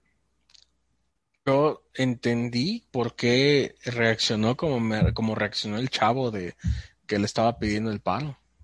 Exacto, güey. El cha- pues es que no te puedo regalar tiempo porque Nadie tiene tiempo. nadie tiene tiempo, güey. Y Olivia Wilde va corriendo, va corriendo, y Will trata de correr a alcanzarla. Ella toca en una puerta, trata de detener un auto, le pide tiempo a la gente que se encuentra en la calle, y no lo logra, güey, no logra encontrar ayuda. Entonces, ya se van a encontrar Will y su mamá, y su mamá ya viene con segundos, ya viene con los 10, eh, con la cuenta regresiva, güey, 10, 9, 8, 7, y de repente Will extiende el brazo, su mamá también, güey, extiende, extiende, extiende el brazo, bro, vamos a ver, extiende el brazo.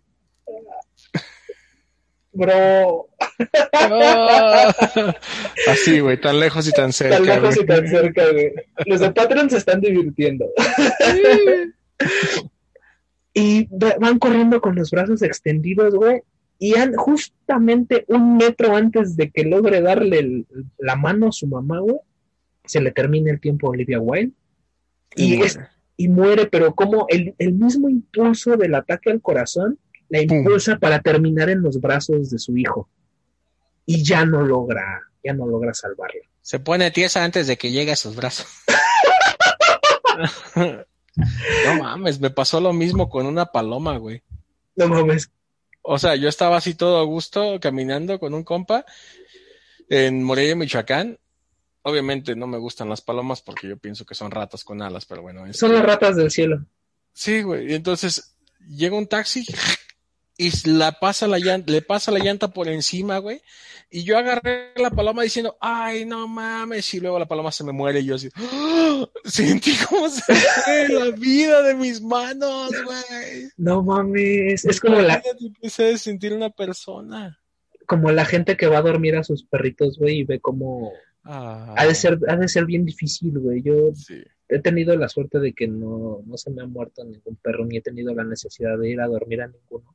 Pero tengo amigos que, que sí han tenido que ir a dormir a, su- a sus mascotas y pues dicen que ves cómo se escapa la luz de sus ojos, ¿no? Entonces imagínate con tu mamá, güey, con algún familiar o un amigo cercano que se muere en tus brazos, güey, esta escena es drama, es, es- es dramática. La este, trabajaron muy bien. As himself, güey. O sea, es muy dramática, es una gran escena.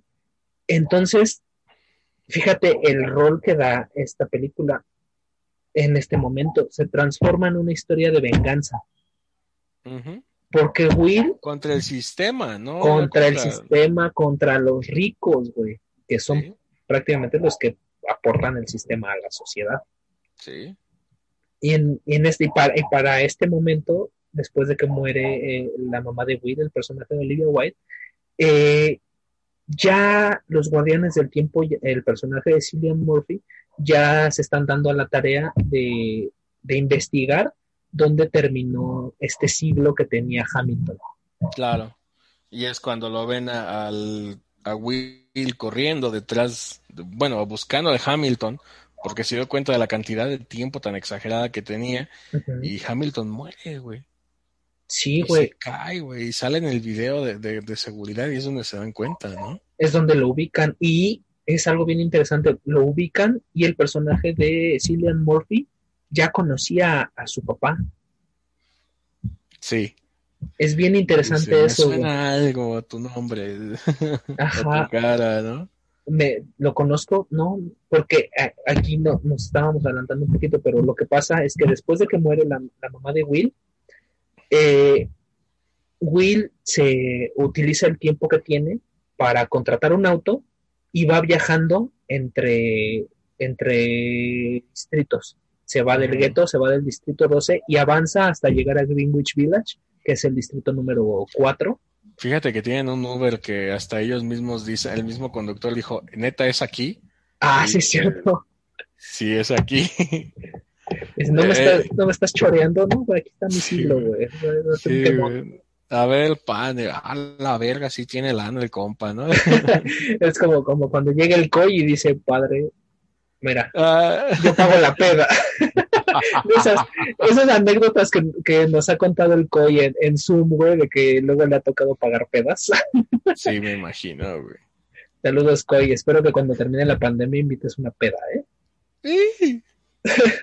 Entonces Will contrata un Uber, otra vez lo que tú decías, o sea, sí tienen Uber, pero no tienen celulares, ¿no? De todo, la mamá de, la mamá de Will no hubiera muerto si hubiera tenido un celular. Pero bueno, era para que avanzara Sí. la historia, güey. Un WhatsApp, güey, mándame un WhatsApp, puto. No Oye, existen. WhatsApps ahí, güey. Hijo, mándame una transfer, ¿no? Necesito Sí. media oreja. Ahorita en caliente, hija, pam, vámonos. Y Güey, ahorita le parte su madre el conductor. ¿Cómo se pasó 50 años más, güey, de vida? manda, mándame, ma- a ver, hijo, mándame media hora para llegar porque me hace falta para el autobús y mándame un año para pagarle unos culeros que madreno al del autobús. Sí, a huevo. Tengo, tengo un mes, tengo una semana para quien se madre al del autobús. ¡Ah! Ahí mismo sale el valedor que le entra todo, güey. Sí, güey, Me quedaban no- tres horas de vida, jefa. Qué buen pedo, güey. Toma tu semana, compa. A huevo. Porque también en el, bueno, me, regre- me regreso tantito, en el autobús cuando Olivia Wilde que no puede pagar, voltea a ver a la gente, güey, como, ¿te has subido alguna vez a los RTP de acá de la Ciudad de México, güey? Esas madres Eh, cobran dos pesos, güey, Ajá. pero no te dan cambio, nada más echas el dinero en una alcancía. Entonces, cuando no llevas cambio, tienes que voltear a ver como pendejo a la gente a ver quién te cambia una moneda de 10, güey. No. Porque si no vas a tener que echar 10 varos en el, en el RTP, güey. Y, Sí. y Olivia Wilde hizo eso, ¿no? Así como que, híjole, pues la neta no traigo tiempo, pero ¿quién me presta 5 varos, no? Pues Para sí, echarle güey. la alcancía. Y nadie le prestó, güey, mucha gente culera. Y bueno, regresando a, a Will, Pues es que el tiempo cuesta, güey. El tiempo era oro para todos allí, güey. literal, güey. Literalmente, muchas veces en, en esta nueva realidad, güey, o en esta en estos tiempos que estamos viviendo, la gente usa la palabra literal de una manera muy este, equivocada, ¿no? Como que decir, ay, güey, no mames, Literal, güey. me come el perro, literal, güey, me comió el perro. No, güey, no te comió, nada más te mordió. Así de, güey, la palabra literal se refiere a algo que está sucediendo, o sea, que es real. Entonces, literalmente el tiempo allí era dinero, güey, Ahí mismo. y el tiempo costaba, costaba tiempo, güey. Sea, es una, Es una de vida, güey. Yo no voy a regalarle vida a nadie, güey. Prefiero regalársela a mi hijo, güey, a mi esposa, a quien quieras, güey. Exactamente, Sí. o sea, ahorita nosotros nos estamos regalando este tiempo de grabación, güey, porque es algo que nos gusta. Pero si no, huevo. Pero si fuera alguien, alguien que, ay, ni siquiera le contesto los WhatsApps. Sí, güey, pues que sea la verga. Güey, ya llevando esas analogías, o sea, entre más, en- entre más sobrepiensas esta película, te lleva a unas analogías bien interesantes, güey, porque es, es algo bien como complicado, pero al mismo tiempo es algo muy fácil darle un valor al tiempo. Porque, por ejemplo, te llega el mensaje de un amigo X, ¿no? Y ah, ahorita le contesto. Ya. Pero te llega un mensaje de la chava que te gusta, güey, en chinga le contestas, güey. ¿Qué onda, mija? Vámonos por ahí. A huevo. Entonces, regresamos a Will. Will eh, empieza a viajar entre, entre distritos y en cada, en cada garita, porque pues, ca- para entrar a, un, a cada distrito hay una garita, ¿no? Hay una, una frontera y le van cobrando que una semana, que un mes, que una Casi entre, es un año, güey. cuando más se, entre más se va acercando a Greenwich Village, le, Sí. le cobran un año, güey. Entonces llega al, a, a la zona rica, ¿no? Que es el distrito 4. Y luego, luego resalta como un cubo entre esferas, güey, porque el güey se baja de la nave y empieza a correr. Y, de- y está bien claro que empieza a correr y deja de correr cuando ve que nadie corre. ¿Por qué nadie corre? Porque ahí todos tienen tiempo de sobra, güey. Ahí nadie Sí. tiene que correr, güey. Y es algo que menciona el personaje de Cillian Murphy, que es el guardián del tiempo. Es un hábito muy arraigado en el gueto. Todos corren porque no tienen tiempo. Lo que nos sucede en las Y se zonas me hace ricas. bien chido lo que él mismo dice, ¿no? Así de, ellos huelen cuando tienes una semana extra, güey. Exactamente. Tiene un muy buen guion, güey. Tiene un muy Sí. buen guion. Tiene unas analogías muy interesantes y muy como que son golpes de realidad. O sea, escuchas un, un diálogo de la película, dices, Y suena a la vida real, güey. huevos, te, te, te dan un golpe de realidad bien interesante. güey. Te, te despierta. Sí, te, ataca directamente al- al- a la realidad. De hecho, incluso estu- hicieron una sátira muy increíble a, a quién controla todo el dinero en el mundo. Exacto. Y es lo más extraño, ¿no? Porque incluso ya, digamos, pasa todo este asunto, él encuentra la, ch- la chava, lo ve a, a Will Salas y se enamora y lo invitan a una casa de juegos, ¿no? En este caso, a su casino. Tiene la lana para entrar al casino y empieza a jugarle y ya tiene más de como 700 años acumulados. Sí, porque llega Will a, a Greenwich Village, se hospeda en un hotel, ¿no? Le dice, ¿cuánto cuesta una noche? Le cuesta un mes, creo, le Un costaba mes, una noche. la noche. La noche. Y el güey agarra, se de- me, me gusta mucho la escena de cuando se despierta, porque se despierta bien preocupado y ve su reloj y, ay, sí tengo tiempo de dormir. Se echa cinco minutitos más, güey. Sí, güey. Y baja, baja a, a desayunar, güey, le regala un mes a la mesera y es donde ve al personaje de, de, de esta Amanda Seyfried, que se me fue el nombre de la, de- del personaje, pero es Amanda Seyfried. Y como que enseguida ella lo, lo ve y lo reconoce y sabe que no es de ahí, ¿no? Entonces, Ella dice, Eh, este vato es del gueto. ¿eh? este vato es del gueto, porque se nota, ¿no? E incluso la mesera le dice, tú no eres de aquí, se nota que no eres de aquí. Sí. Y le pregunta a Will por el, por el casino, ¿no? Y le dice, y, y Will es lo que tú mencionas, entra al casino, le cobran este, cierta cantidad para poder entrar al casino y va a jugar este póker, Texas Hold'em, y queda, es- empieza a jugar y el... Conoce al espantapájaros. No, el espantapájaros, eh, Cillian Murphy es el, el guardián del tiempo, conoce al papá de, de Amanda Ah, Seyfried, no. Ajá. que es el, el otro, el riquillo, que es, digamos que es el, el güey más rico de la, de Greenwich Village del distrito número 4, y le gana 900 años, güey, 900 años y se es- quedó con un milenio. y se quedó con un milenio, güey, porque él tenía, o sea, se nota que, que sabe jugar, ¿no? Que sabe jugar póker, que sabe, como que tiene esta, su, su poker face, y al ganarle estos 900 años, como que se gana su respeto, conoce ya al personaje de Amanda Seyfried, se llama Silvia, ya me acordé, Silvia. y lo invitan a su casa porque van a jugar más este más póker y lo invitan a la casa del riquillo y en la casa del riquillo es donde llega Cillian Murphy y lo arresta güey después de que después de que ya se fue a nadar con la hija del, del rico ya se la ya se la Ya, güey manoseó, mija. y este y llega Cillian Murphy el personaje de Guardián del Tiempo y lo arrestan Sí. lo arrestan y es cuando le dice que, que conoció a su papá güey que es bien interesante porque Voy a no confiscar este tiempo. le confiscan el tiempo, güey, pero, pero él siempre les dijo la verdad, güey, nunca negó lo de los 100 años. No. Me lo regalaron. ¿Quién? Este güey. Exacto, güey. Le dice, ¿cómo obtuviste ese tiempo? Hamilton, tal, eh, se, se apellidaba Hamilton. Hamilton me lo regaló y luego se suicidó, se le acabó el tiempo. Y Ya. ese güey estaba diciendo la verdad, ¿no? Pero, Últimamente la parte, la parte de la película que, que, que está como ya acelerando el proceso de la película eh, es cómo se está tratando de, de hacer un hollywoodesque, eh, un Robin Hood hollywoodesco del tiempo de dos mil ciento y tantos. es más Sí. como un, como Bonnie Clyde, ¿no? Porque después, Ándale, después de que le confiscan el tiempo, secuestra a Silvia. ajá, Secuestra a Silvia y se la lleva, güey, o sea, para pues, salvaguardar su, su su existencia. existencia. güey. Y ¿Y empiezan, a robar?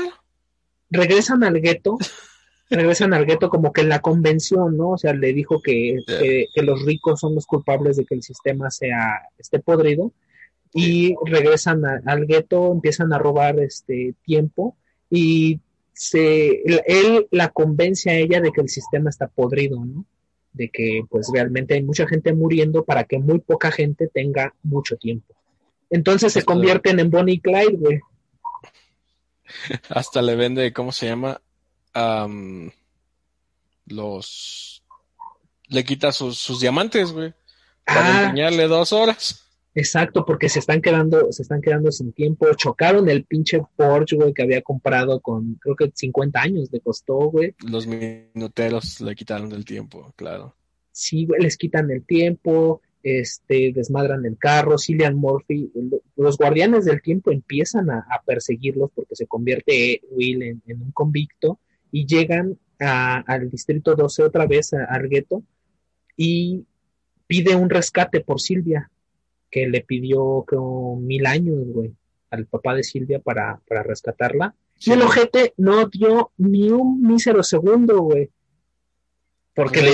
Ajá, dale. eh, eh, Es el dueño, es el dueño del tiempo, él prácticamente trabaja con los dueños del tiempo. Y ellos, lo que ellos están buscando, los dueños del tiempo, es que las manecillas del reloj, los segunderos, que son la gente del gueto, güey, les empieza a generar las horas a los millonarios. güey. Y eso es literalmente lo que hacemos los multinacionales. Amazon ahorita, fíjate, ¿sabes cuánto ganó Jeff Bezos? 75 billones de dólares. Verga. Jeff Bezos hizo un bono por trabajar a todos y cada uno de sus empleados de 500 dólares, güey.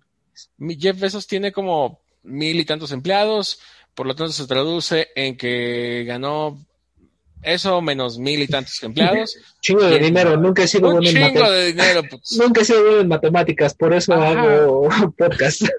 Ajá, por eso yo estoy aquí diciendo estupideces, ¿no? Entonces, este, entonces estos compitas, eh, la gente lo empezó a atacar y Jeff Bezos dijo, güey, es un bono, yo no les estoy obligando, yo no debería estar obligado a hacer esto y yo debería estar ganando mis 76 billones de dólares porque ese dinero me hubiera servido para rascarme la panza más a gusto, ¿no? O sea, no lo ocupo, pero pues ahí estando ahí ya estoy a gusto, ¿no? Tiene Pero- su conciencia tranquila. Sí, claro, él, él nada más los estaba dando como un bono. Y es exactamente eso lo que están haciendo.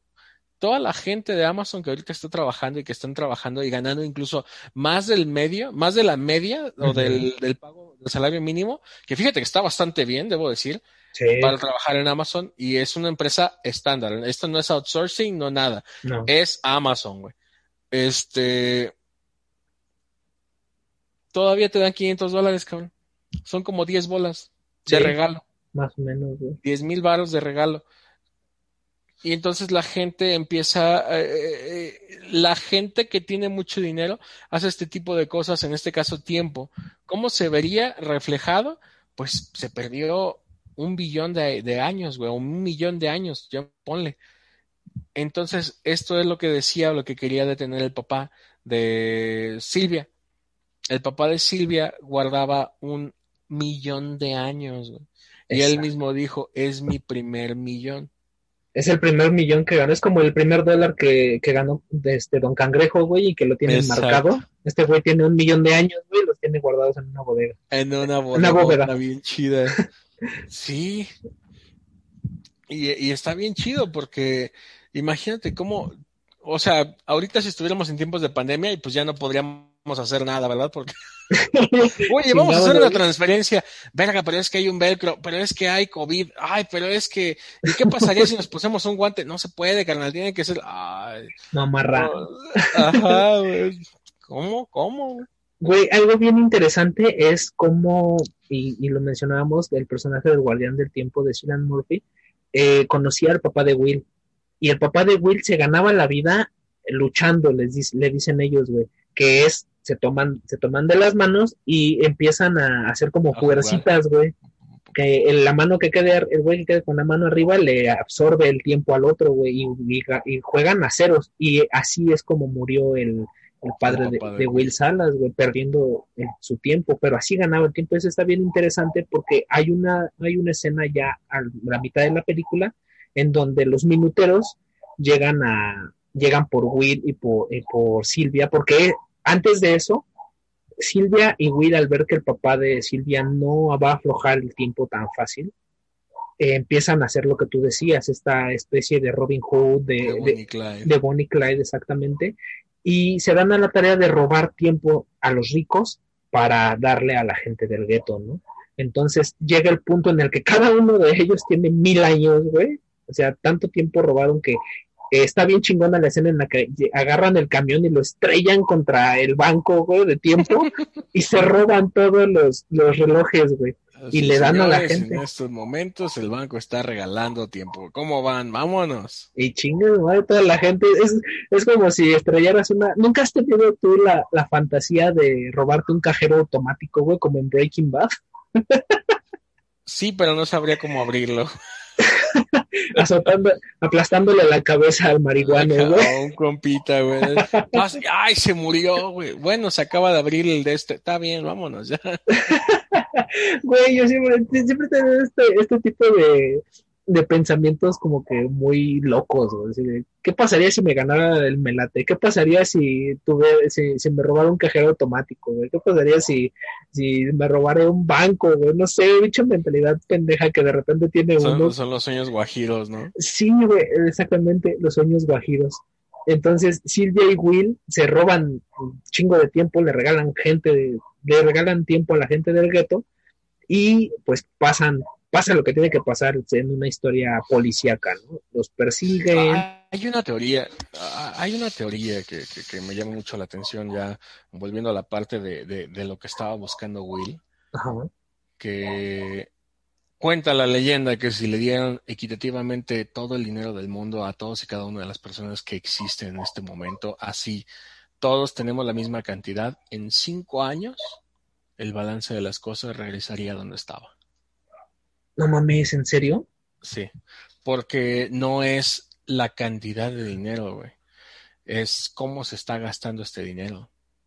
Exacto. Por ejemplo, hay diferentes tipos de, mentalidades. Por ejemplo, no es la misma manera en la cual piensa este Jacinto, el vato que se dedica todos los días a, a cortar jardines, a pistear los fines de semana y a golpear a su esposa. Eh, el dinero. a cómo piensa Doña Costal de Vergazos. Doña Costal de Vergazos, ¿no? No, este, a cómo piensa, también Doña Costal de Vergazos está en el mismo rango de Jacinto, pero Eh. más abajo todavía, o sea, qué culero. Entonces, este, que no es lo mismo como piensa él a cómo piensa Elon Musk, Exacto.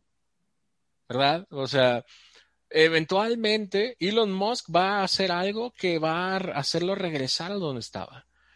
Imagínate, de hecho, se supone que en un podcast de Joe Rogan, yo sé que ustedes lo conocen, Elon Musk estuvo en la entrevista y entonces empezaron a fumar un churrote de mota, un puro de mota, güey, bien macizo. Y hasta se salió un meme bien chido, güey. Sí, güey, está bien verga, güey. Y sale acá Elon Musk haciendo una cara como de un hombre capitalista súper chingón, güey.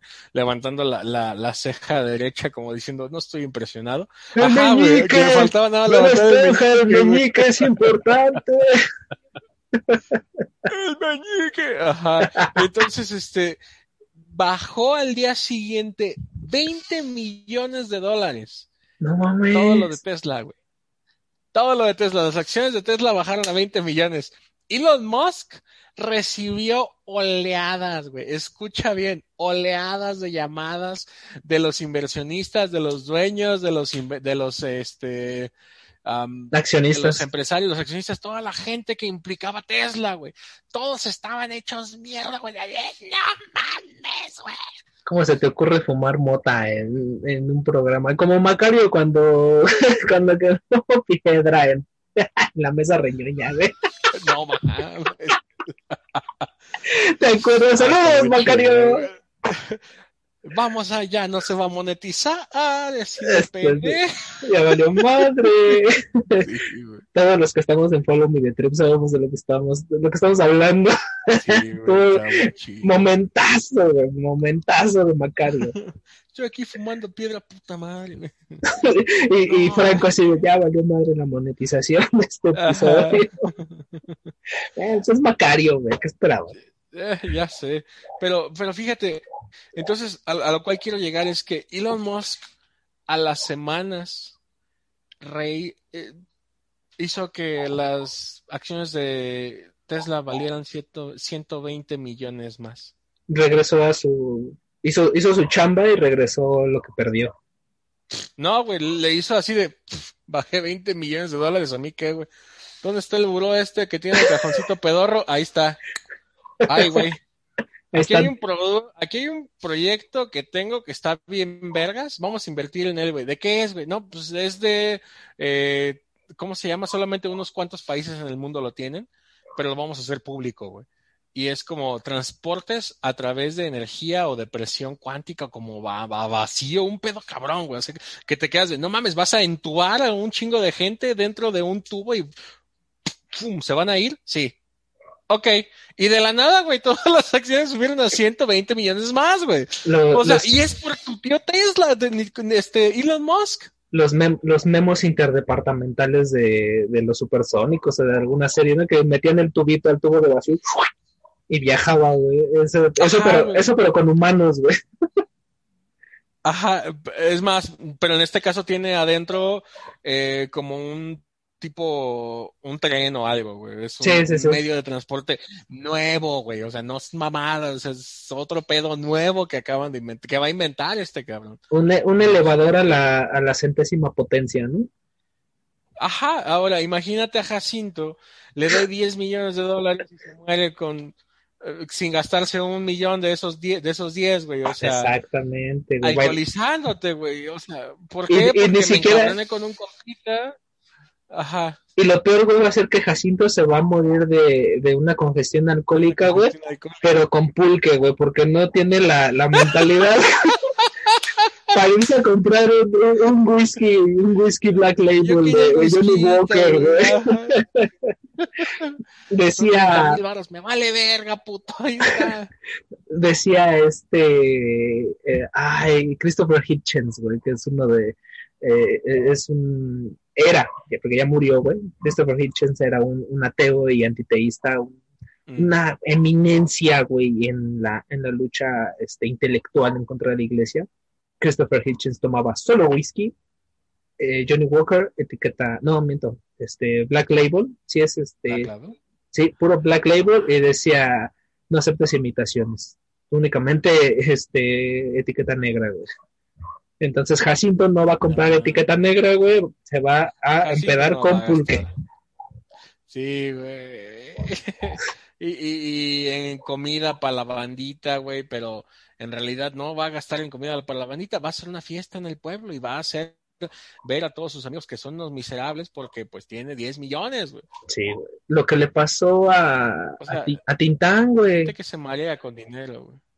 Lo que le pasó a Tintán, Tintán, Tintán era muy, Mm. Tintán murió en, en la pobreza, güey, porque él era muy espléndido Mm.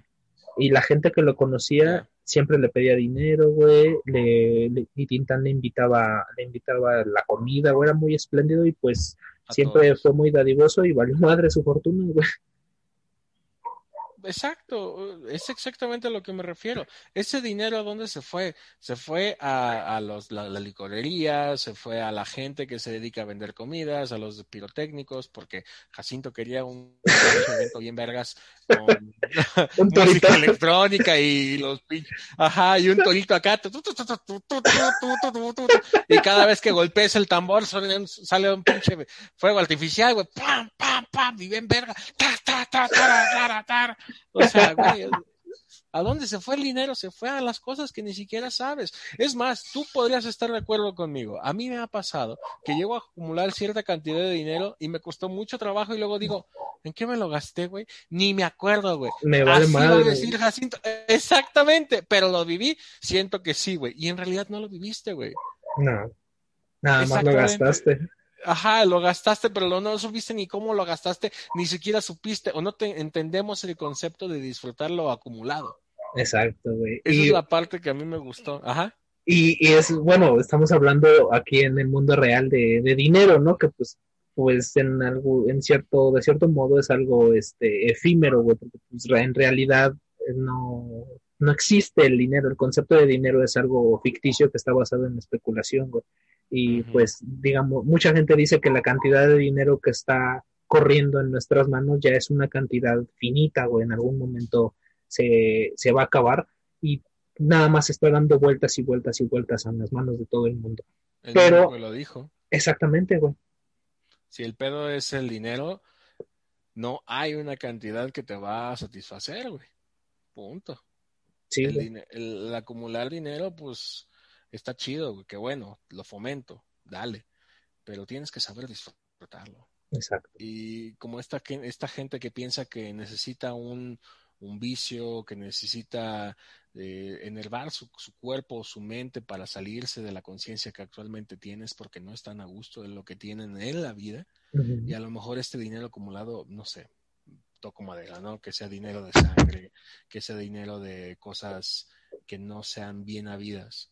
A mí me ha pasado que me han contado mis compitas, me dicen, güey, tenía 10 mil varos cada semana y no me duraba nada. ¿Por qué? Porque, pero ¿en qué lo gastabas? ¿En dónde lo gastabas? Yo vendía drogas y hacía esto y lo otro y aquello. Y todo así de, verga, güey, ¿qué pedo con tu dinero? Ahora gano 3 mil varos y me sobra. güey. Me sobran Exacto. 500 varos y esos 500 varos me alimentan a mi hijo, a mí, a mi esposa y papá, papá. Como en la película El Infierno, güey, que pues, el- los narcos sí tienen mucho dinero, tienen mucho, pues digamos que muchas cosas materiales, pero, Nunca es su, suficiente, güey. nunca es suficiente, su vida es muy corta y pues no sé, güey, siempre pierden tranquilidad. Pierden la Nunca tranquilidad. güey. No, güey, ¿por qué? Porque si tienes familia, ya valió madre, güey, porque no se van a des- a desquitar contigo, se van a desquitar con tu familia, ¿no?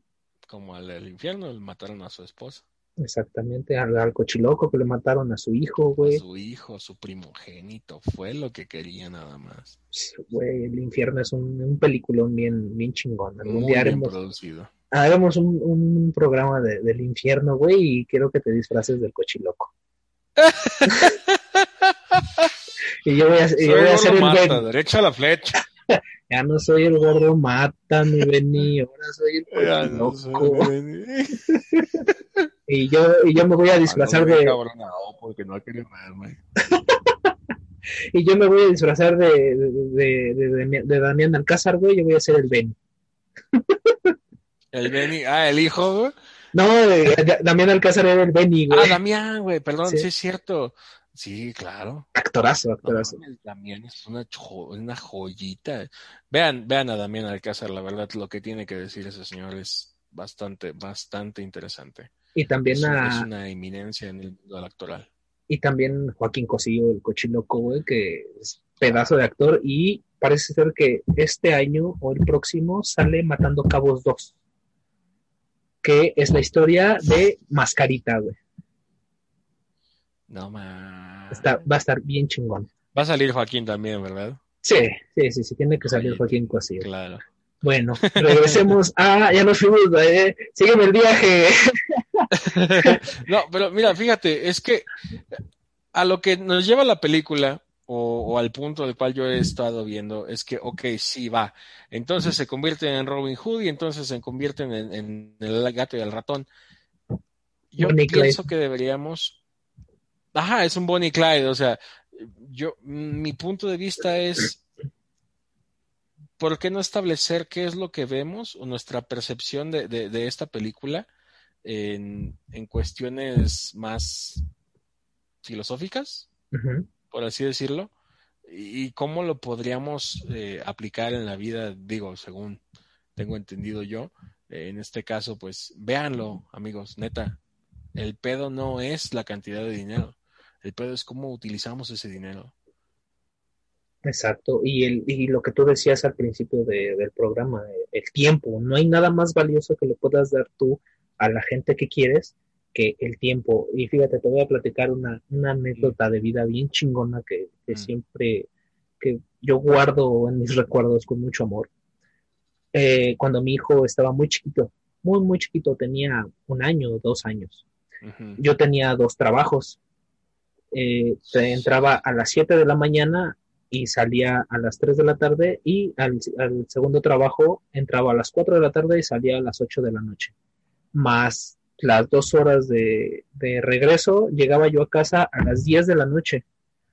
Llegaba, me bañaba, cenaba. Mi hijo ya me estaba esperando para, para, cenar con él, para bañarlo, para leerle un cuento y para jugar con él. Eran las 12 de la noche y yo estaba con mi hijo, es una imagen que me, que me, que me recuerda mucho, jugando al frisbee con un escudo del Capitán América, güey. A las 12 de la noche, una hora, mi hijo me esperaba todo el día para jugar con él una hora y después acostar, acostarlo, leerle un cuento, dormirlo y yo poder dormir para levantarme a las 5 de la mañana.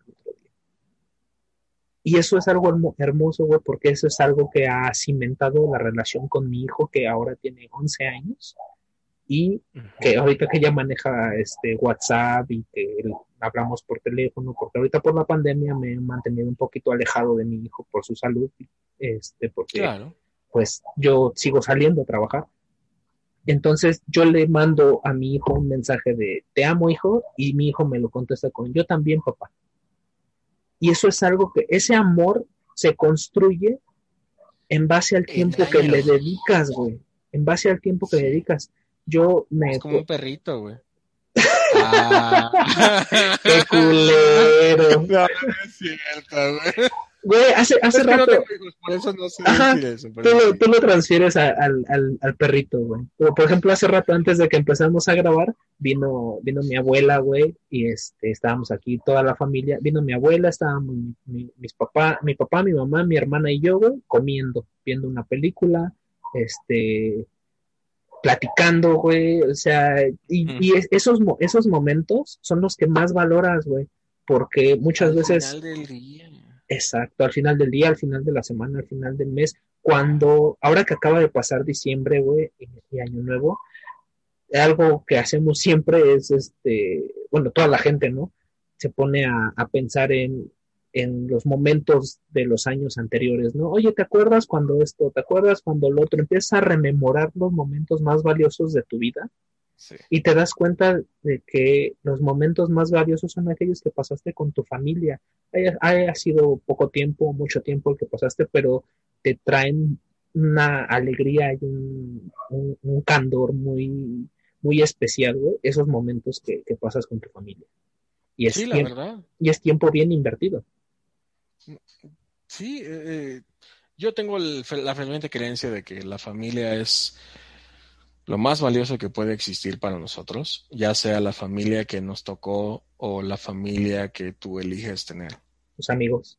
tus amigos. Sí, es, y hay amigos que se convierten en esa familia que dices, güey, no mames, jamás he tenido esto, lo otro, aquello, pero siento que no tengo alianzas de sangre contigo, pero es lo que verdaderamente vale la pena, ¿no? Sí. Eh, en la parte, en la parte personal, por ejemplo, yo te veo como parte de esa familia. Igualmente, Eh, bro. Hashtag no homo. Porque luego van a decir, ay, pinche puto, güey. Esos es- güeyes son putos. Me gusta el chiclosina. Este, eh, que, le- que les, que les empujen los frijoles en la noche. Llegó Solamente uno- a Erika, a mí me gusta empujarlos. Ah, Hijo de puta, me agarraste en la pendeja. entonces, este. Güey, lo- lo- los momentos que hemos tenido en nuestras pláticas, ya sea por, por WhatsApp en los grupos o en Zoom, que nos hemos, hemos tenido grandes momentos en Zoom, güey, grandes momentos en Zoom. Y quiero aprovechar este, este momento para, para mandar saludos a los que nos están escuchando, porque no lo hicimos al principio, que siempre mandamos los, los saludos al principio, pero esta vez se nos pasó, estamos en la pendeja y yo estaba batallando con la computadora, pero quiero, quiero enviarle saludos este, a, a la, a la gente que nos está, que nos está escuchando, pero en muy en especial a, a mi hermano este, Pepe Vargas, a Vanessa Monroy, a Carla Ruiz, ya lo dijiste tú, Alcoy, a la gente de Creadores del Universo, Emanuel, Citlali, Juan Pablo, este, Jesús Apolinar, eh, Dani Ramón, a la gente de este, Hora de Cultura Pop, eh, Eman- Emelcho, eh, al, al Doggy, el Chuy, el Guasa, Helmut, eh, a Val Cosme. Eh, ¿a tú a quién quieres mandar saludos, hermano? A, esos, esa familia que, que elegimos, a, a Justin, a Dripsy, a Alice, Al. Pinky, a Jorge, el Pinky que tiene su, acaba de iniciar su podcast, güey, o sea, Las marihuanadas, güey. Puras marihuanadas. Escuchen puras marihuanadas con el Pinky, que es en el Sergio. campo azul. Sergio Guerrero se llama el, el buen Pinky. Este, escuchen su, su programa, porque también el Pinky sabe mucho de cultura canábica, ¿eh? es un pachecote. No, ese, ese vato sí lo escuché y son podcasts bastante reducidos y bastante buenos. Sí, Eh, y tiene contexto, tiene bases. Sí, ¿Cómo está bien estudiado, güey. O sea, no, No es un improvisado. no con es un el improvisado. cannabis. O sea, el vato a lo mejor empezó con, me voy a dar un churro, pero antes voy a leer todo lo que tenga que ver con los compuestos de esta mierda. Exacto. Y lo hizo, güey, y ahora ya es un pachecote, pero está bien chido porque tienes que tener una decisión sobria para determinar qué es lo que quieres hacer con al inicio de comenzar a iniciar. Tienes que tener, un- Tienes que tener cierto acervo, ajá, tienes que tener cierto acervo para poder tomar una decisión consciente al iniciar el consumo de ciertas drogas. Exacto. Porque quieras que no, la marihuana es una droga natural, muy buena, tiene sus, pros, tiene sus contras, como todo, pero si lo quieres ver así, es un- una droga que te abre la puerta a otras drogas. Sí, es una, una, una droga puente, pero, Ándale, gateway, ajá, gateway drug. pero es muy importante eh, lo que tú mencionas y lo que hizo Pinky con, con, con esto. Si me voy, si le voy a meter mierda a mi cuerpo, voy a investigar qué tipo de mierda le voy a meter a mi cuerpo y que sea buena, güey. Es como el alcohol. O sea, prefiero gastar en una chela, prefiero gastar en una león que en una corona, güey. La neta. Ay, me saliste muy naco, güey. Bueno, en cuestiones de alcohol, yo soy, soy chelero y me gusta, me gusta el tequila y me gusta el whisky. Si nos vamos a eso, si quieres que me ponga mamón para chupar, cuando me invitan, ah, vamos, ya estamos saliendo del tema, pero te voy a callar el hocico, perro.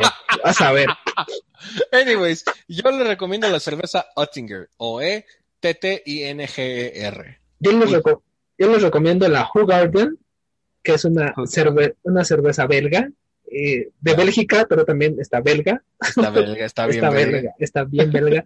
Y obviamente, pues, la Estela Artois, que ya es muy comercial, pero antes costaba mucho trabajo conseguir Estela Artois. Sí.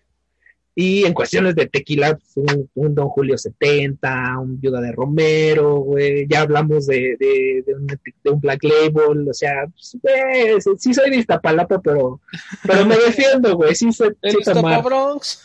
De Iztapa Bronx, de, de Iztapa Salsa, Ya sé. o sea, ya, puto, no me quieras humillar, culero. No, no te estoy humillando, te estoy diciendo que eres naco, güey. No estoy diciendo que Sí, güey, la neta sí soy, soy medio naco. Lo- lo- me defiendo un poquito porque no tengo el acento chilango que nos caracteriza. Yo trato de, tener un acento neutro, neutro. pero, Pero sí, fíjate, es como yo decirte, yo decirte negro, es como, ajá, eh, yo te acabo de decir naco, es como decir un negro diciendo al otro negro negro, güey. Fucking nigga. Porque yo también soy negro, güey. yo también soy naco, güey. ¿Qué Sí, huevo. Y era en automática la respuesta, ay, qué naco eres. Ya lo dijo Botellita de Jerez, todo lo naco es chido. Sí, a huevo. Este, y pues Más ambiente. Regresando a- al final de, regresando al Pinky y sus marihuanadas, escuchen puras marihuanadas con Sergio Guerrero, el buen Pinky. Saludos a carnalito. Y gracias por tu reseña de- del podcast. Este, Alice. me, ah, uy, la preciosa Alice, hasta, hasta Guanatos, este, ya lo decía yo a Justin, a Dripsy, a, Ay, el a Gloria, ay, el Zucarito que también tiene un Ulises. Que también tiene un podcast, güey, Ulises Salamanca, alias, Ulises Salamanca, alias el Suricato, alias el Zucarito, güey, que tiene un podcast que, que se llama, ya se me olvidó cómo se llama el podcast, ah, La Madriguera, La Madriguera, Ah, sí, sí. escuchen La Madriguera, que son temas esotéricos, porque el buen, el buen Suricato es este brujo, güey, es, brujo verde. Ajá, un Y brujo verde. Y tiene, tiene una- unas conversaciones, te avientas unas conversaciones sobre satanismo y sobre esotería bien chingonas con el, con el suricato. Saludos al, al Suri, saludos a Gloria, eh, saludos a, creo que ya, Al pendejo de Jorge. Jorge, chingas a tu madre. por dos, Jorge, chingas a tu Jorge, madre. me la pelas. Saludos a- al sensei Macario Brujo, que pues, Saludos. beso en su nudo de globo, como siempre.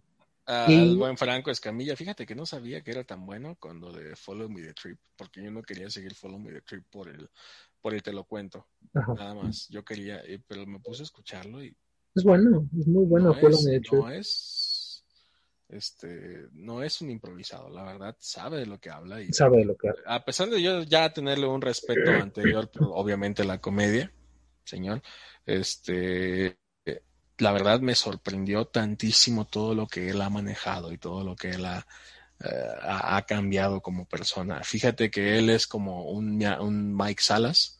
Will Salas, Will Salas. porque él literalmente encontró la manera de conseguir ese tiempo. güey. Güey, y ahora- cre- creó no su propia empresa. Exactamente. Él no se, él no se dedica a alimentar una sola casa con mis dos hijos y mi esposa. Ese vato piensa en alimentar organizaciones. Exacto. O sea, ¿cómo le hago para alimentar a una organización completa? Y es, es algo bien increíble que yo le tengo un respeto increíble a, Franco Escamilla.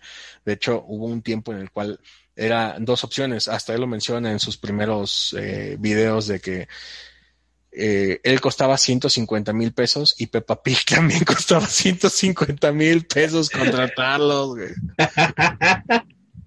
Así es, güey. Hace cinco o seis años era eso.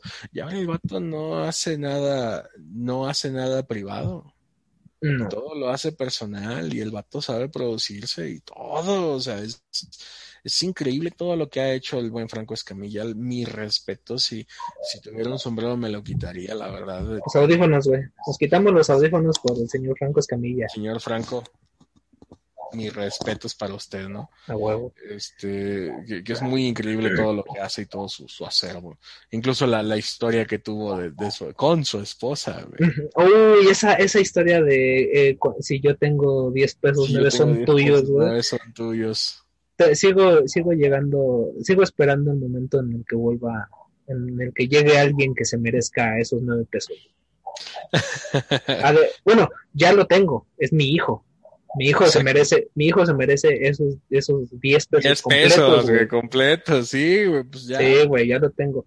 Pero en el aspecto como que amoroso, güey, pues ahí también, creo que también el tener una, una pareja te inspira a eso, ¿no? O sea, Claro. hay diferentes tipos de amor y eso lo podemos abordar con, en alguna otra ocasión con alguna otra película. La serie de Love, yo les recomiendo mucho, mucho la serie de Love de Judah Pato, está en Netflix con este, ay, no me acuerdo cómo se llama esta chica ni el protagonista, pero vean la serie Love de Netflix, eh, escrita y dirigida por Judah Pato, que es uno de los, de los, de los directores más importantes, como que de este estilo Coming of Age o comedia romántica en serie. También fue el productor de Freaks and Geeks con Linda Cardellini.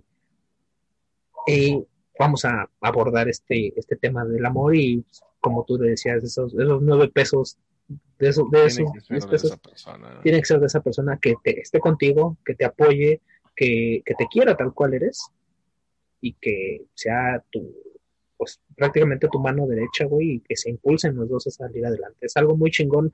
Franco Escamilla, yo se mereció todo mi respeto con, con esa frase, güey, porque sí me hizo llorar, güey. El día que vi el video, sí me hizo llorar. A mí también. Y de hecho a él mismo se le, se le hizo un nudo en la garganta cuando lo contó de tan preciosa historia que tuvo.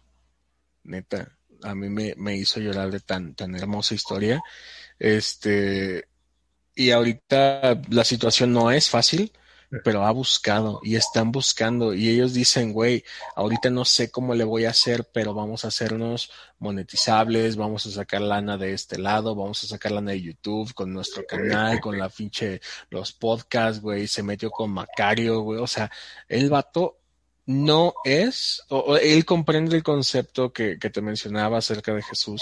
Eh, para los Patreons, ahí ustedes van a entender que, que entiende el concepto de, que, de Jesús, de que él últimamente él está ayudando a otros que están con él o que Exacto. estuvieron con él en las malas.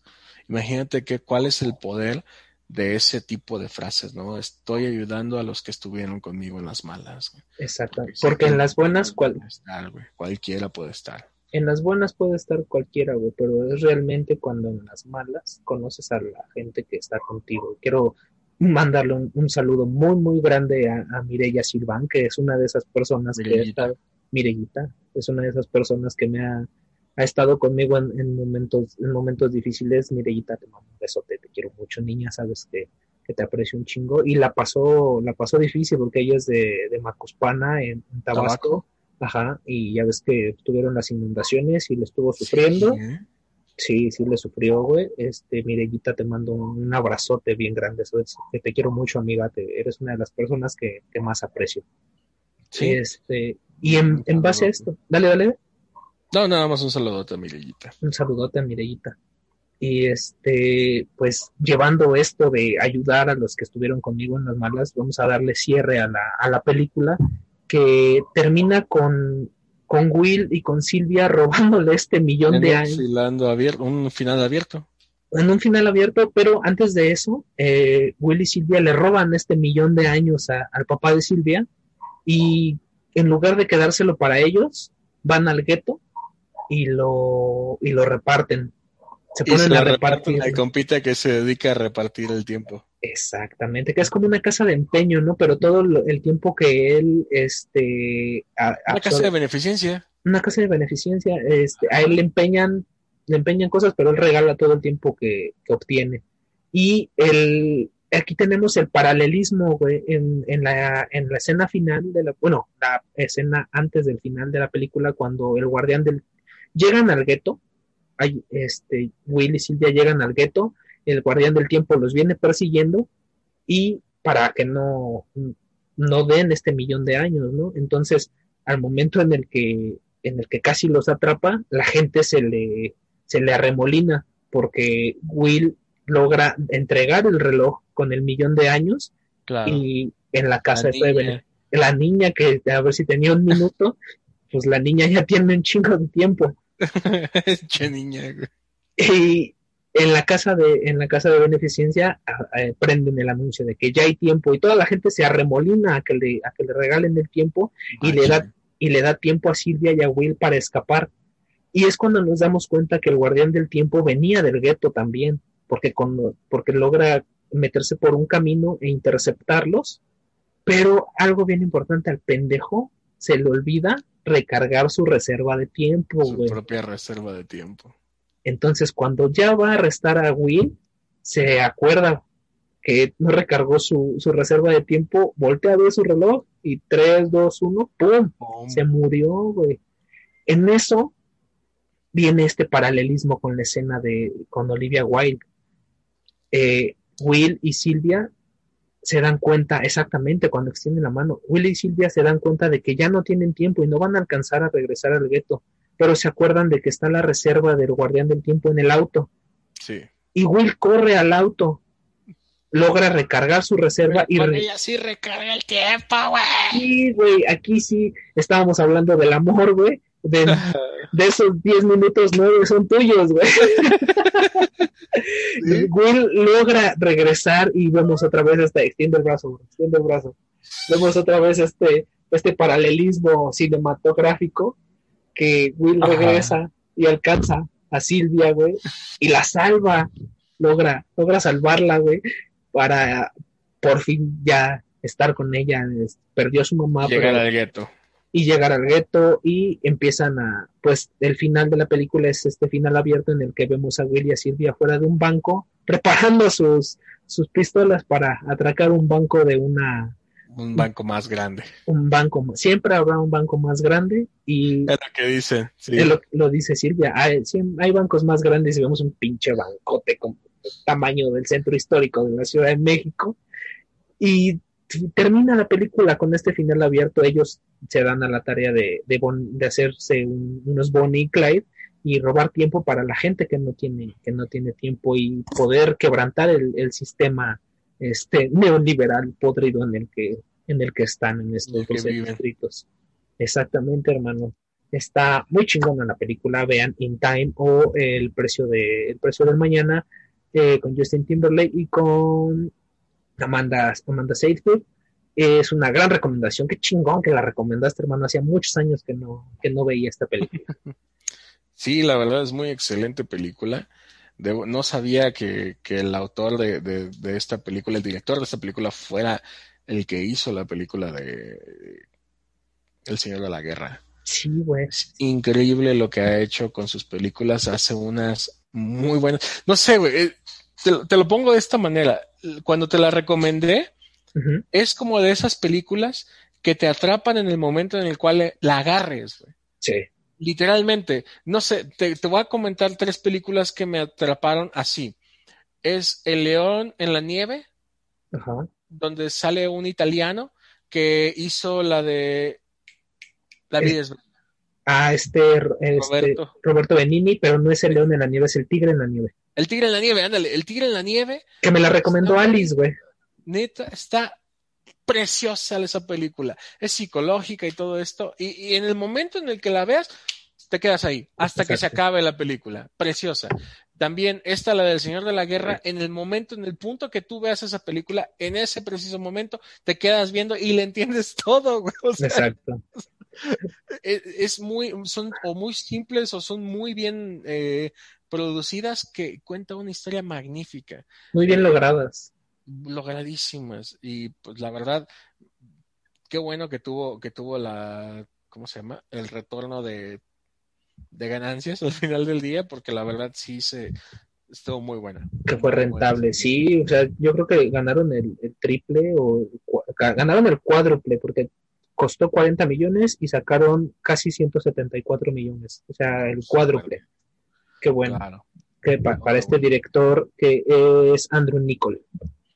Andrew Nichol, la verdad, mis respetos. Iba siendo el, el director de Fight Club, ¿no? Ah, no, ese es, ese es David Fincher, güey. De puta madre, güey, yo acá de pendejo. ¿Por qué no dije otras películas más chidas, güey? No. Ajá. Pero fíjate Güey. que Jack Nicholson este, tiene una fijación muy extraña en hacer papeles muy chingones en películas muy malas y hacer actuaciones muy malas en películas muy chingonas, ¿no? Así como que... Y, y luego todo lo juntas y es así como de, no mames, Jack Nicholson es eso, güey. Sí, güey. No, no, no, no, Nicolas Cage. Nicolas ¿Qué Cage, con- Nicolas Cage, ¿qué pedo? Nicolas Cage. Ya, no- ya nos dijiste que te fallan los nombres de los actores. Sí, Bueno, güey, eh, está muy cabrón porque, por ejemplo, en Contracara tiene un papelazo, güey, sí, con, con John Travolta. Es una gran película de finales de los 90 Contracara. sí. Eh, otro personaje de Nicolas Cage que yo quiero un chingo, güey, es Big Daddy en Kikas. Personajazo, güey, personajazo. Y estábamos hablando hace rato de, de Jim Carrey. Jim Carrey sale en Kikas 2, güey, que también hace Se un tuvo que retirar. se tuvo que retirar, güey, porque él deci- decía, yo no tenía idea de que esta película era tan violenta. Y Y con- dijo, prefiero que me maten. Ya Sí, no quiero actuar. Sí, güey, la neta, ya prefirió que... Es que sí, güey, o sea, como que estaba fuera de su ideología, Kikas 2, güey, pero así de, güey, no mames, ¿no viste la 1? Sí, güey, o sea, siento... No sé, pero yo pienso que, bueno, volviendo a Jim Carrey en cuestión iluminada, es algo bien interesante, como estábamos hablando acerca del Truman Show. Sí. Creo que ya no está acorde a lo que él quiere. Y también, ¿sabes? Otra gran película de Jim Carrey. Este. Ay, ¿cómo se llama esta que hace con la de Titanic? Se me fue el nombre. Este. Eter- ah, Eternal, Eternal Sunshine of the Spotless Mind. ¡Ay, es ella! Ajá, es este, la, de- la del Titanic, güey. No me acuerdo cómo, cómo se llama, pero es Eterno Resplandor de una mente sin recuerdos. Sí. Así se llama en español. Jim Carrey y se me fue, la del Titanic, Rose, la del Titanic. Gran película, güey. Gran película que habla sobre el amor, güey, eh, olvidar a, a una persona y eh, o el entregarte por completo a una persona, güey, y como que unos problemas psicológicos, lo que una, una persona merece o no merece en el amor, es una gran, gran, gran película romántica. Eterno Resplandor de una mente sin recuerdos, Jim Carrey, gran actor, güey. Nicolas Cage también, es un gran, gran actor, güey. Es, cómo el, me interesa mucho esta, esta visión, güey. El, el cine te, te enseña un chingo de cosas, güey. Por eso me gusta hablar tanto de cine y de, y de series y de anime, porque te dejan, no, no que esa sea su finalidad, porque al final de cuentas la finalidad es el entretenimiento, pero te dejan Ya. enseñanzas bien chingonas. Si me dejas recomendar la última canción, te voy a decir la historia que, que me hace pensar en Eternal Sunshine. Dale, bro. Tú nos dejas con la última canción. Ok, cuando digas. Dale, dale. En este Ah, momento. ya, ya Ah, acabamos entonces. Bueno, vamos a, a despedirnos. Muchísimas gracias, mi querido este Sugar Man, por este regresar aquí al podcast. Ya sabes, las puertas están abiertas. Ya te Gracias, mando, te mando tu, tu duplicado con, con la señora del aseo, güey. Este, en el momento, en el momento que tú quieras, puedes este llegar aquí, güey. Tie- Tienes, tienes llave y me dices, vamos a grabar, vamos a grabar, vamos a hablar de esto, vamos a hablar de esta película, de esta Sí. serie, de lo que quieras, bro. Muchísimas gracias. Y gracias a ti. no, güey, al contrario, gracias a ti. Y gracias a la gente que nos está escuchando a través de Spotify, de Evox, de Google Podcast, de iTunes, de cualquier plataforma este, que utilicen para, para escuchar podcast. Gracias infinitas a quien se, se suscriba al Patreon y de sus aportaciones van a tener contenido exclusivo solamente para Patreons y va Hotcakes. Los hotcakes del, del Sugarman, o sea, no se olviden de, de ese, de ese, de ese tier que va a estar este muy peleado, güey. Yo creo que es el tier que más dinero nos va a dejar. Los Compran la mercancía, la cual es tachaperillo con cristalito. Ah, no, perdón, ese no lo teníamos, ¿verdad? y le voy a poner así al tier, güey. Los hotcakes del Sugarman. Así se va a llamar el tier de, de Patreon. Acepto. Y te chingas, güey, porque si llegan aportaciones, vas a tener que subir los hotcakes. Va a tocar. No hay pedo, ya, ya has de tener uno que otro ahí en la base de datos. No, pues, pues muchas gracias, es un honor siempre. Este... Bueno, primero que nada, gracias por permitirme ofrecerte, eh, decir, oye, ¿me dejas? ¿Podemos hablar de esta película? Y la apertura que tienes, güey, para decirme, sí, güey, dale. Este, Gracias por venir a hacerme el programa, güey. no, gracias a ti.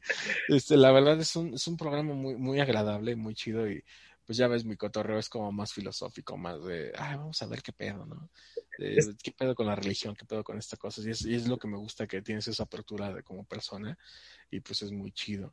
La retroalimentación está súper chingón. Eh, güey, Es mutuo, ¿no? Es la conexión, la química que tenemos al hablar tú y yo. Y Eh, está bien increíble porque ni siquiera nos conocemos en persona, cabrón. Hasta que yo conocí a Coy en persona, solamente a través de este podcast conocí a Coy en persona. Exactamente, güey. Yo también Eh. no, conozco a nadie del grupo en persona. Creo que solamente a una persona, pero no voy a decir quién Y es. es Macario, ¿no? Ah, entonces son dos, güey, porque a Macario, no, miento, son tres personas que conozco. Macario y otras dos personas que no voy a decir quiénes son, pero ellas saben Ah, quiénes bueno. son. Está bien, está bien. Este, bueno, la, la canción que, me hace recordar la de Eternal Sunshine y el amor en general, eh, es una canción que no tiene nada que ver con la letra. Pero uno de mis amigos llamado Josué Ábalos, un gran saludo y un gran abrazo, amigo de Cristian Herrera, que es Lapsus Color, la verdad, dos amigos increíbles de Morelia. El Cristian vive en Alemania y tiene una esposa y una hija alemanas muy, muy preciosas, este, mucho respeto y mucho aprecio a las dos. Eh, tienen un, un padre muy, muy genial. Eh, Josh es una persona que se fue a Londres, Inglaterra, y la primera visita que tuvo a Londres, Inglaterra, pues no fue tan grata, eh, pero las pocas veces que pudo, recibió cierto bono económico y este cierto bono económico eh, le dio dinero para irse a Irlanda, ¿no? Y, y, estos viajes son de, en dos horas llegas a Francia, en dos horas llegas a Alemania, en X cantidad de tiempo llegas a Italia, güey, o sea, está muy chido porque todos los países que nosotros vemos en geografía que decimos, es Europa, güey, ha de ser un chingo llegar allá. No, güey, te puedes ir en BlaBlaCar y es como un aventón, güey, estás bien a gusto. Güey, aquí a dos horas está, no sé, Chimalhuacán, güey, y el Estado de México. ¿Qué diferencia? Ándale, güey. Así de, vamos a Francia. ¿Cuánto es? Pues dos horas de aquí a Chimalhuacán. Es como de aquí a Chimalhuacán. Ay, no mames, qué bueno. o sea, ajá, ese, ese es el cotorreo que yo veo, ¿no? Y fíjate que, que, se me hace bien interesante porque Josh fue a Irlanda, Irlanda. Este, y dice, güey, me dijeron que fuera a estos lugares donde estaban más comerciales y todo este pedo. Y mis amigos irlandeses me dijeron, no, güey, vámonos a este pinche lado, a la parte más ñera, donde está lo mero chido, güey, donde no te cuesta dinero estar ahí de, caminando en Irlanda, güey. Y vámonos a un pub, un pub, así se dice, PV. Y en este pub, güey, estaba bien verga, porque había una mujer de una tez ya mayor pero era guapa, güey, irlandesa, rubia, hermosa, pero su cabello era blanco. Y entonces, eh, hablando del tiempo, se detuvo el tiempo, porque esta mujer empezó a hacer un canto referente a quién sabe qué chingados. El idioma nadie se lo entendía, pero todo lo que había en ese pub, había aproximadamente 50 personas, si mal no me recuerda, le llegó su cerveza, se lo empezó a tomar. Y esta mujer,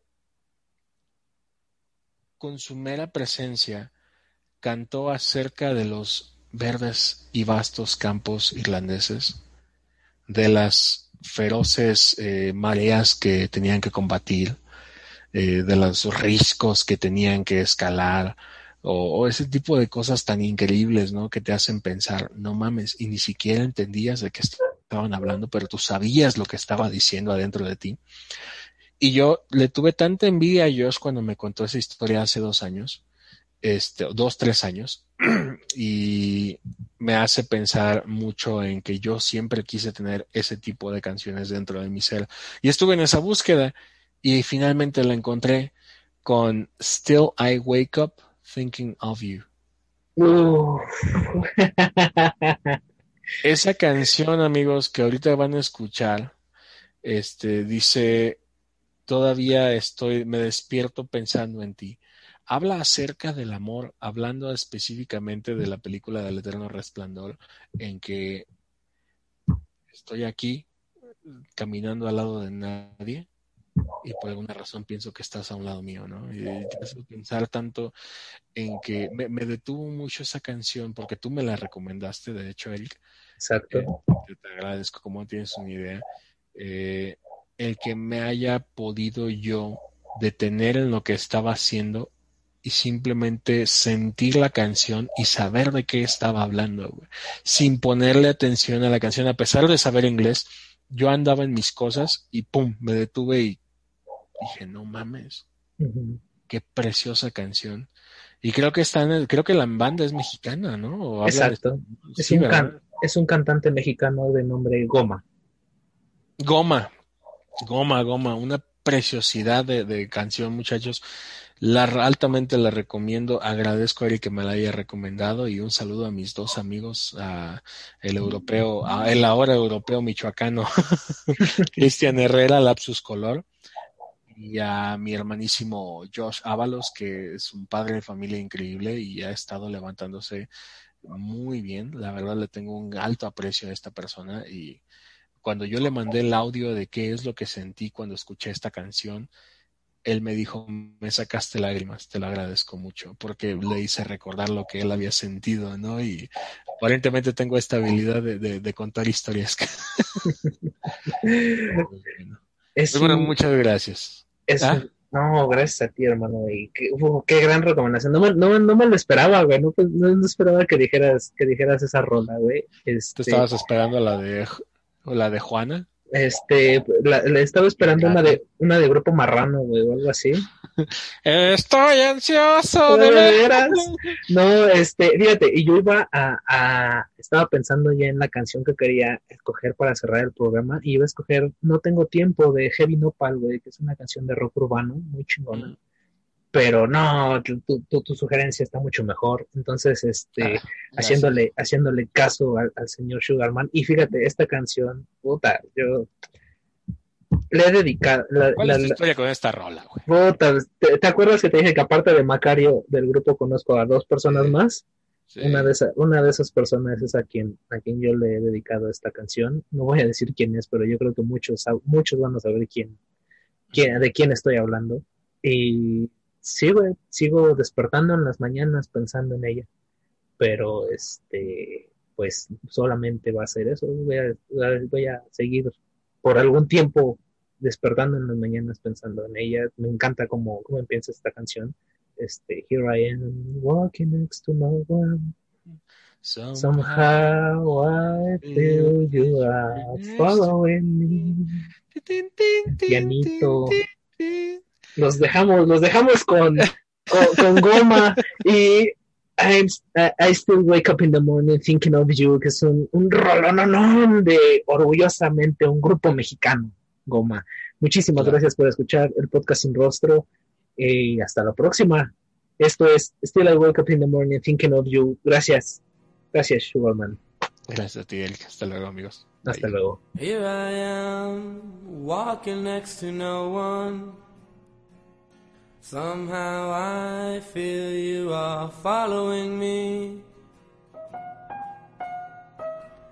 I am here, sitting next to nothing. Somehow I feel you are next to me. Oh, oh, don't you ever leave me. Oh, oh, stay forever near me. I have lost everything completely. Still, I wake up in the morning thinking of you. Still, I wake up in the morning thinking of you.